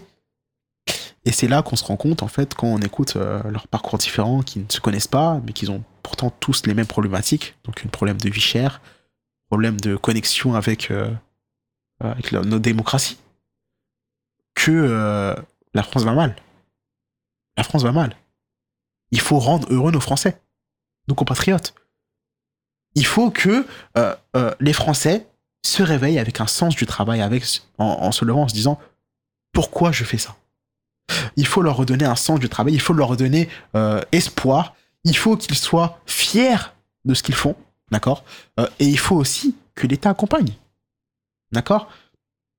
Euh, J'ai le souvenir de quand j'étais, bah justement, lors de ma première mobilisation pour les Gilets jaunes à Versailles, d'avoir demandé à un agriculteur à Strasbourg, qui, qui, venait de Strasbourg, lui demander pourquoi il avait fait le chemin de Strasbourg jusqu'à Paris un samedi matin, sachant qu'il avait encore sa famille là-bas, avec son gilet jaune il m'a dit qu'en fait, bah écoutez, euh, monsieur, euh, du jeune âge que vous êtes et qui, ou en plus vous habitez euh, en, région parisienne, donc en région parisienne, donc vous ne connaissez pas le, les, problématiques. Mais moi, j'habite en campagne, euh, j'ai une ferme, j'arrive même plus à vendre mon lait. Les, les, la grande distribution m'achète mon lait à, quelques centimes près. J'ai l'électricité à payer, j'ai une famille à nourrir, j'ai des, j'ai des, j'ai des, j'ai des, j'ai des, j'ai des animaux à nourrir aussi, donc ça, ça a un prix, ça a un coût. je, je m'en sors plus. Et aujourd'hui, on rajoute une taxe, carbone parce qu'à chaque fois que je dois aller chercher un, un, une baguette, bah, je dois faire, je dois faire euh, 50 bornes pour, euh, pour chercher ma baguette de pain. Je dois faire 100 bornes pour aller à l'hôpital. Je dois faire euh, tous les jours aller-retour 60 bornes pour emmener mes enfants à l'école, mes, gamins à l'école. Comment vous voulez que je fasse? Est-ce que l'école publique, toi, t'a aussi aidé euh, voilà, les, le, le, collège, bah, le écoutez, lycée, euh... les rencontres avec certains professeurs ah, qui, malgré ah, tout, on peut en décrier pas mal, ou même le système est un petit peu compliqué, mais euh, euh, souvent c'est ces rencontres-là qui font qu'on on, s'ouvre à plein de choses. Bah écoutez, à l'instar de notre ministère de, à, à l'instar de notre ministre de l'Éducation nationale, moi j'ai fait toute ma vie dans dans le service public. J'ai pour vocation. ah donc pas comme, pas comme Gabriel Attal du coup. j'ai toujours parcouru toute ma vie l'école publique donc le collège, l'école, le lycée et aujourd'hui l'université. Pourquoi Gabriel Attal n'était pas dans l'école publique? Non, non, que privé. Ouais. Et, et aujourd'hui, j'estime que c'est une chance. C'est ce qu'il s'est dit, après, je n'ai pas vérifié moi-même. C'est une chance, c'est à préserver. L'école publique, c'est une chance, qu'elle qu soit gratuite euh, pour tous et toutes. Euh, je pense que c'est une chance pour, pour nos jeunes et c'est un moyen d'émancipation, en fait. Concrètement, c'est un moyen d'émanciper la jeunesse, c'est un moyen de les ouvrir sur différentes cultures, les ouvrir sur l'histoire de la France, sur les ouvrir sur l'histoire des peuples euh, tout autour du monde et de créer un esprit critique. Mmh. ton quotidien euh, au niveau politique, euh, tu participes à des réunions régulières, comment ça se passe Vous réfléchissez, vous, vous échangez entre vous, tu vas, il y a une section certainement dans les Yvelines, au Murau. Oui, oui. C'est ça, tu régulièrement, tu, je pense qu'au sein de ton, de ta fac, c'est ça, aussi tu es investi plutôt pas mal. Euh, T'as un engagement comme ça au quotidien? Premièrement, j'aimerais dire que, que euh, la France insoumise euh, euh, réussit à fédérer euh, l'ensemble de ses militants à travers des groupes d'action. Et ça, ça peut se voir dans la rue, hein, vis-à-vis des mobilisations où la plupart des militants France Insoumise étaient dans la rue pour protester, qu'ils sont là le matin pour coller, pour coller des affiches, pour tracter, pour faire entendre qu'une autre voie est possible, autre que celle du néolibéralisme. Que, aussi la jeunesse est très impliquée, parce que beaucoup des militants de la France Insoumise sont, des, sont jeunes, sont étudiants, lycéens, étudiants, euh, en recherche euh, de- de- d'emploi dans la vie active, mais venant débuter, euh, venant débuter la vie active. Et, et, c'est une force. Donc, donc si j'en tenais simplement à mon esprit personnel, de temps en temps des réunions, mais souvent du militantisme sur le terrain. Parce que euh, si vous voulez comprendre les enjeux et les problématiques des citoyens, c'est pas en étant euh, tout en haut de son bureau à l'Élysée, euh, tout en haut de son ministère, qu'on peut, qu'on peut voir qu'il y a un vrai problème. Qu'il y a des mots, qu'il y a des mots dans notre pays qui sont à, à, à régler. Est- Quel est ton député dans ta circonscription, toi? Il Alors, il s'appelle Bruno Mélienne. LFI Renaissance. Renaissance. Modem. Tu échanges un peu avec lui non, pas du tout. Jamais Pas du tout. D'accord. Malheureusement, je, n'ai pas eu l'occasion de, de le rencontrer une seule fois. Ok. Bon. Est-ce que ça prouve son engagement sur le terrain? Je ne sais pas. Je, Mm. je ne serais pas euh, à même euh, de le dire, hein, mais, euh, mais euh, je, je- non, je n'ai- je n'ai pas eu l'occasion de, de côtoyer. Mais euh, avec, avec plaisir pour débattre sur, sur sa position sur la réforme des retraites qu'il a votée. Hmm. euh, D'ailleurs, ce débat qui a été décrit un petit peu euh, à, à l'UMA, où il y avait un débat avec euh, avec Édouard Philippe euh, et, euh, et Fabien Roussel, euh, et avec euh, ce jeune Ricci que je rencontre aussi à la manifestation. On a un peu échangé présent aussi oui, au, au micro. J'ai eu l'occasion de discuter avec voilà, lui. J'ai son numéro, normalement on va l'inviter dans pas très longtemps, euh, et qui a fait son voilà son coup en enlevant le micro et en disant des choses qui étaient vraies pour le, enfin qui étaient vraies. Qu'il y a eu des gens éborgnés, bah c'est c'est vrai, c'est une vérité. Euh, et, et est-ce qu'on peut débattre avec tout le monde encore aujourd'hui? C'est voilà, c'est dans le cadre de la fête de l'UMA, mais euh, le débat est important même pour LFI. Non, je pense qu'il était euh, quand même important de, de faire une piqûre de rappel. Mhm. Faire une piqûre de rappel que Édouard Philippe n'est pas le candidat naturel de la majorité présidentielle qui devra se présenter en 2027. Que Édouard Philippe est responsable aussi d'une politique qui a été menée, qui a été oppressive pour les Gilets jaunes, qui a été oppressive pour euh, les manifestants contre la réforme des retraites en 2019, à l'époque, euh, à l'époque de la retraite euh, par points. Euh, que Édouard Philippe aussi est responsable de tout- toute une politique néolibérale et de casse sociale qui a commencé à, à- à arriver pendant le premier quinquennat du président de la République. Et je pense que, que Ricci euh, avait raison de, de, euh, De le, de le souligner. souligner. Est-ce qu'on n'est pas en train de jouer à un petit jeu où on fait semblant de débattre, de discuter, alors qu'on parle, parle avec des gens qui hmm, remettent en question le droit de manifester, euh, remettent en question actuellement avec Anne Lavrieux et surtout sa source le droit d'informer, la liberté de la presse, euh, remettent en question toutes les institutions, tous les contre-pouvoirs, et nous on fait semblant de discuter. Aujourd'hui, on fait semblant de débattre. Euh, Est-ce que il nous reste quelque chose de la démocratie? Est-ce que on croit encore en le vote pour essayer de nous sauver de tout ça? Bah écoutez, je vais vous répondre clairement. Euh, aux dernières législatives, il y a plus de la moitié des Français qui se sont abstenus. Et pour cause Qui n'ont pas été au vote. Ça c'est mon émission, oui. Et- Pardon. et- Enfin, et- c'est notre émission. Et, et- et pour cause, voilà, pour pour, cause. pour rebondir. Et pour cause, parce qu'ils ne croient plus forcément en politique. Ou parce qu'ils ne, sont- ils ne voient plus euh, l'intérêt de voter. Tout simplement. Parce qu'ils sont perdus, parce qu'ils se sentent loin de la politique, parce que pour eux, bah, ça ne les concerne pas, parce que ça les touche pas, alors que pourtant, en fait, ça les touche directement dans leur vie quotidienne de tous les jours. Quand on voit des dirigeants qui se permettent de ne pas écouter le peuple du tout, comme euh, ça a été le cas avec la réforme des retraites euh, très récemment, euh, même au-delà des sondages, ils n'ont pas écouté ne serait-ce que la contestation, ils n'ont pas écouté les questions, ils n'ont pas écouté euh, la, la représentation nationale, ils n'ont pas écouté les gens qui ont été élus. Euh, on se désespère et on se dit on va peut-être voter pour quelqu'un d'autre du coup. Ça c'est le calcul. Mais quand on regarde, et c'était le début de notre conversation, il y a presque deux heures maintenant, que à, à la, à la France Insoumise, il y a des gens, et pas la France Insoumise, pardon, à la NUPES, il y a des militants, il y a des électeurs qui veulent d'une unité. C'est ce qu'on ce disait au début. Et que leurs dirigeants, les gens qui sont au pouvoir, les gens qui sont en décision, eux, traînent des pieds, pour beaucoup en tout cas, font tout pour que cette alliance, ce que ce désir profond des militants et de la base élective euh, n'arrive pas, pour que ça n'arrive pas, eh bien on se dit finalement, si on est, si on arrive à élire ces gens-là, ils vont faire exactement comme les gens qui sont au gouvernement aujourd'hui, ils ne vont pas nous écouter. Bah écoutez, euh, après, ce n'est que mon avis personnel et c'est pour ça que j'ai envie. C'est le vote de- que je demande. hein. Et c'est pour ça que, que j'ai décidé de m'engager auprès euh, du mouvement qui est la France Insoumise. C'est que, euh, au-delà de toutes les fabulations euh, racontées par tous les chéquiers politiques en France, nous, on a un programme.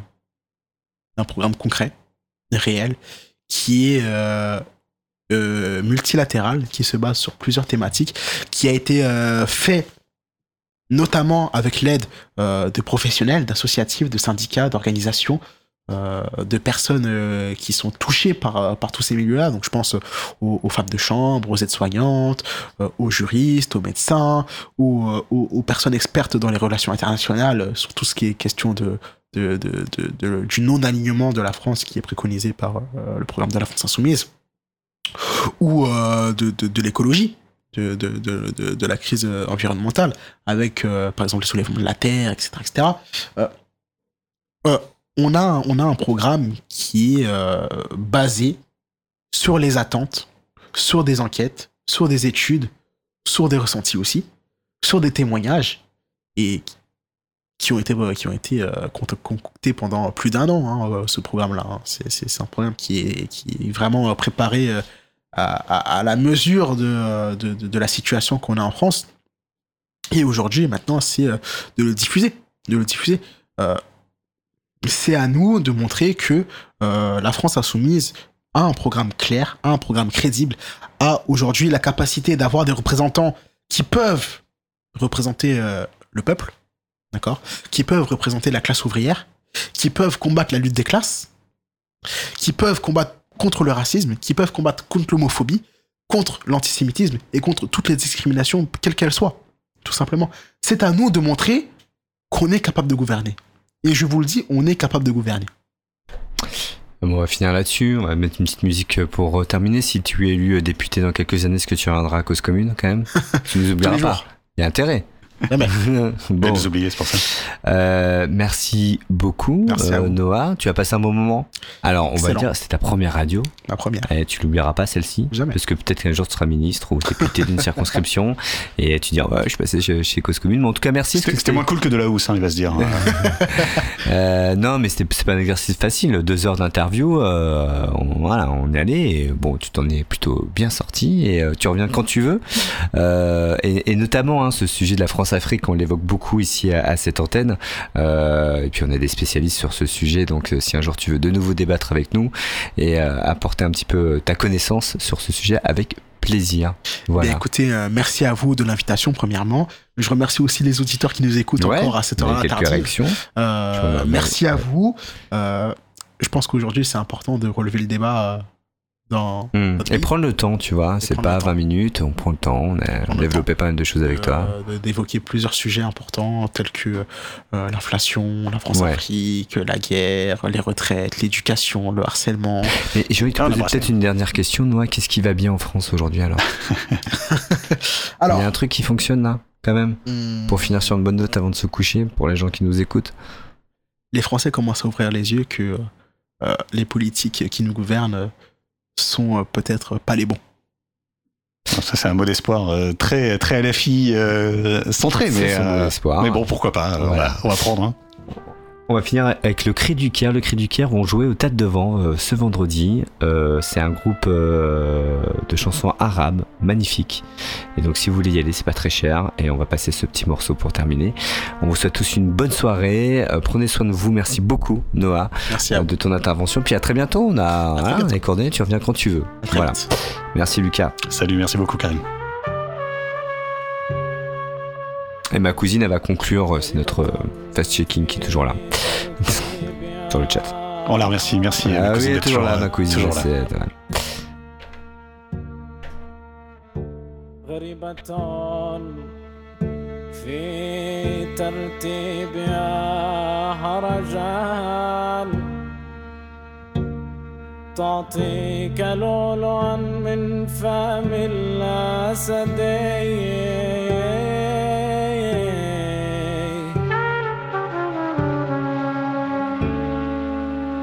مهتة ماش ولا حرجان؟ معتة ماش ولا حرجان؟ لحاظ الخيل غطاء والمدد.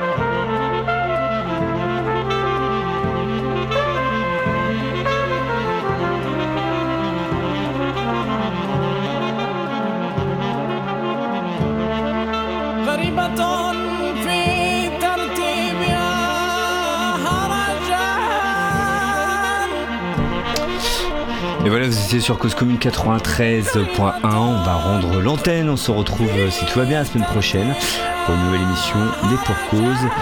Bah, reposez-vous bien. Bonne semaine à vous. Euh, Profitez de cet automne qui est plutôt beau. À très bientôt.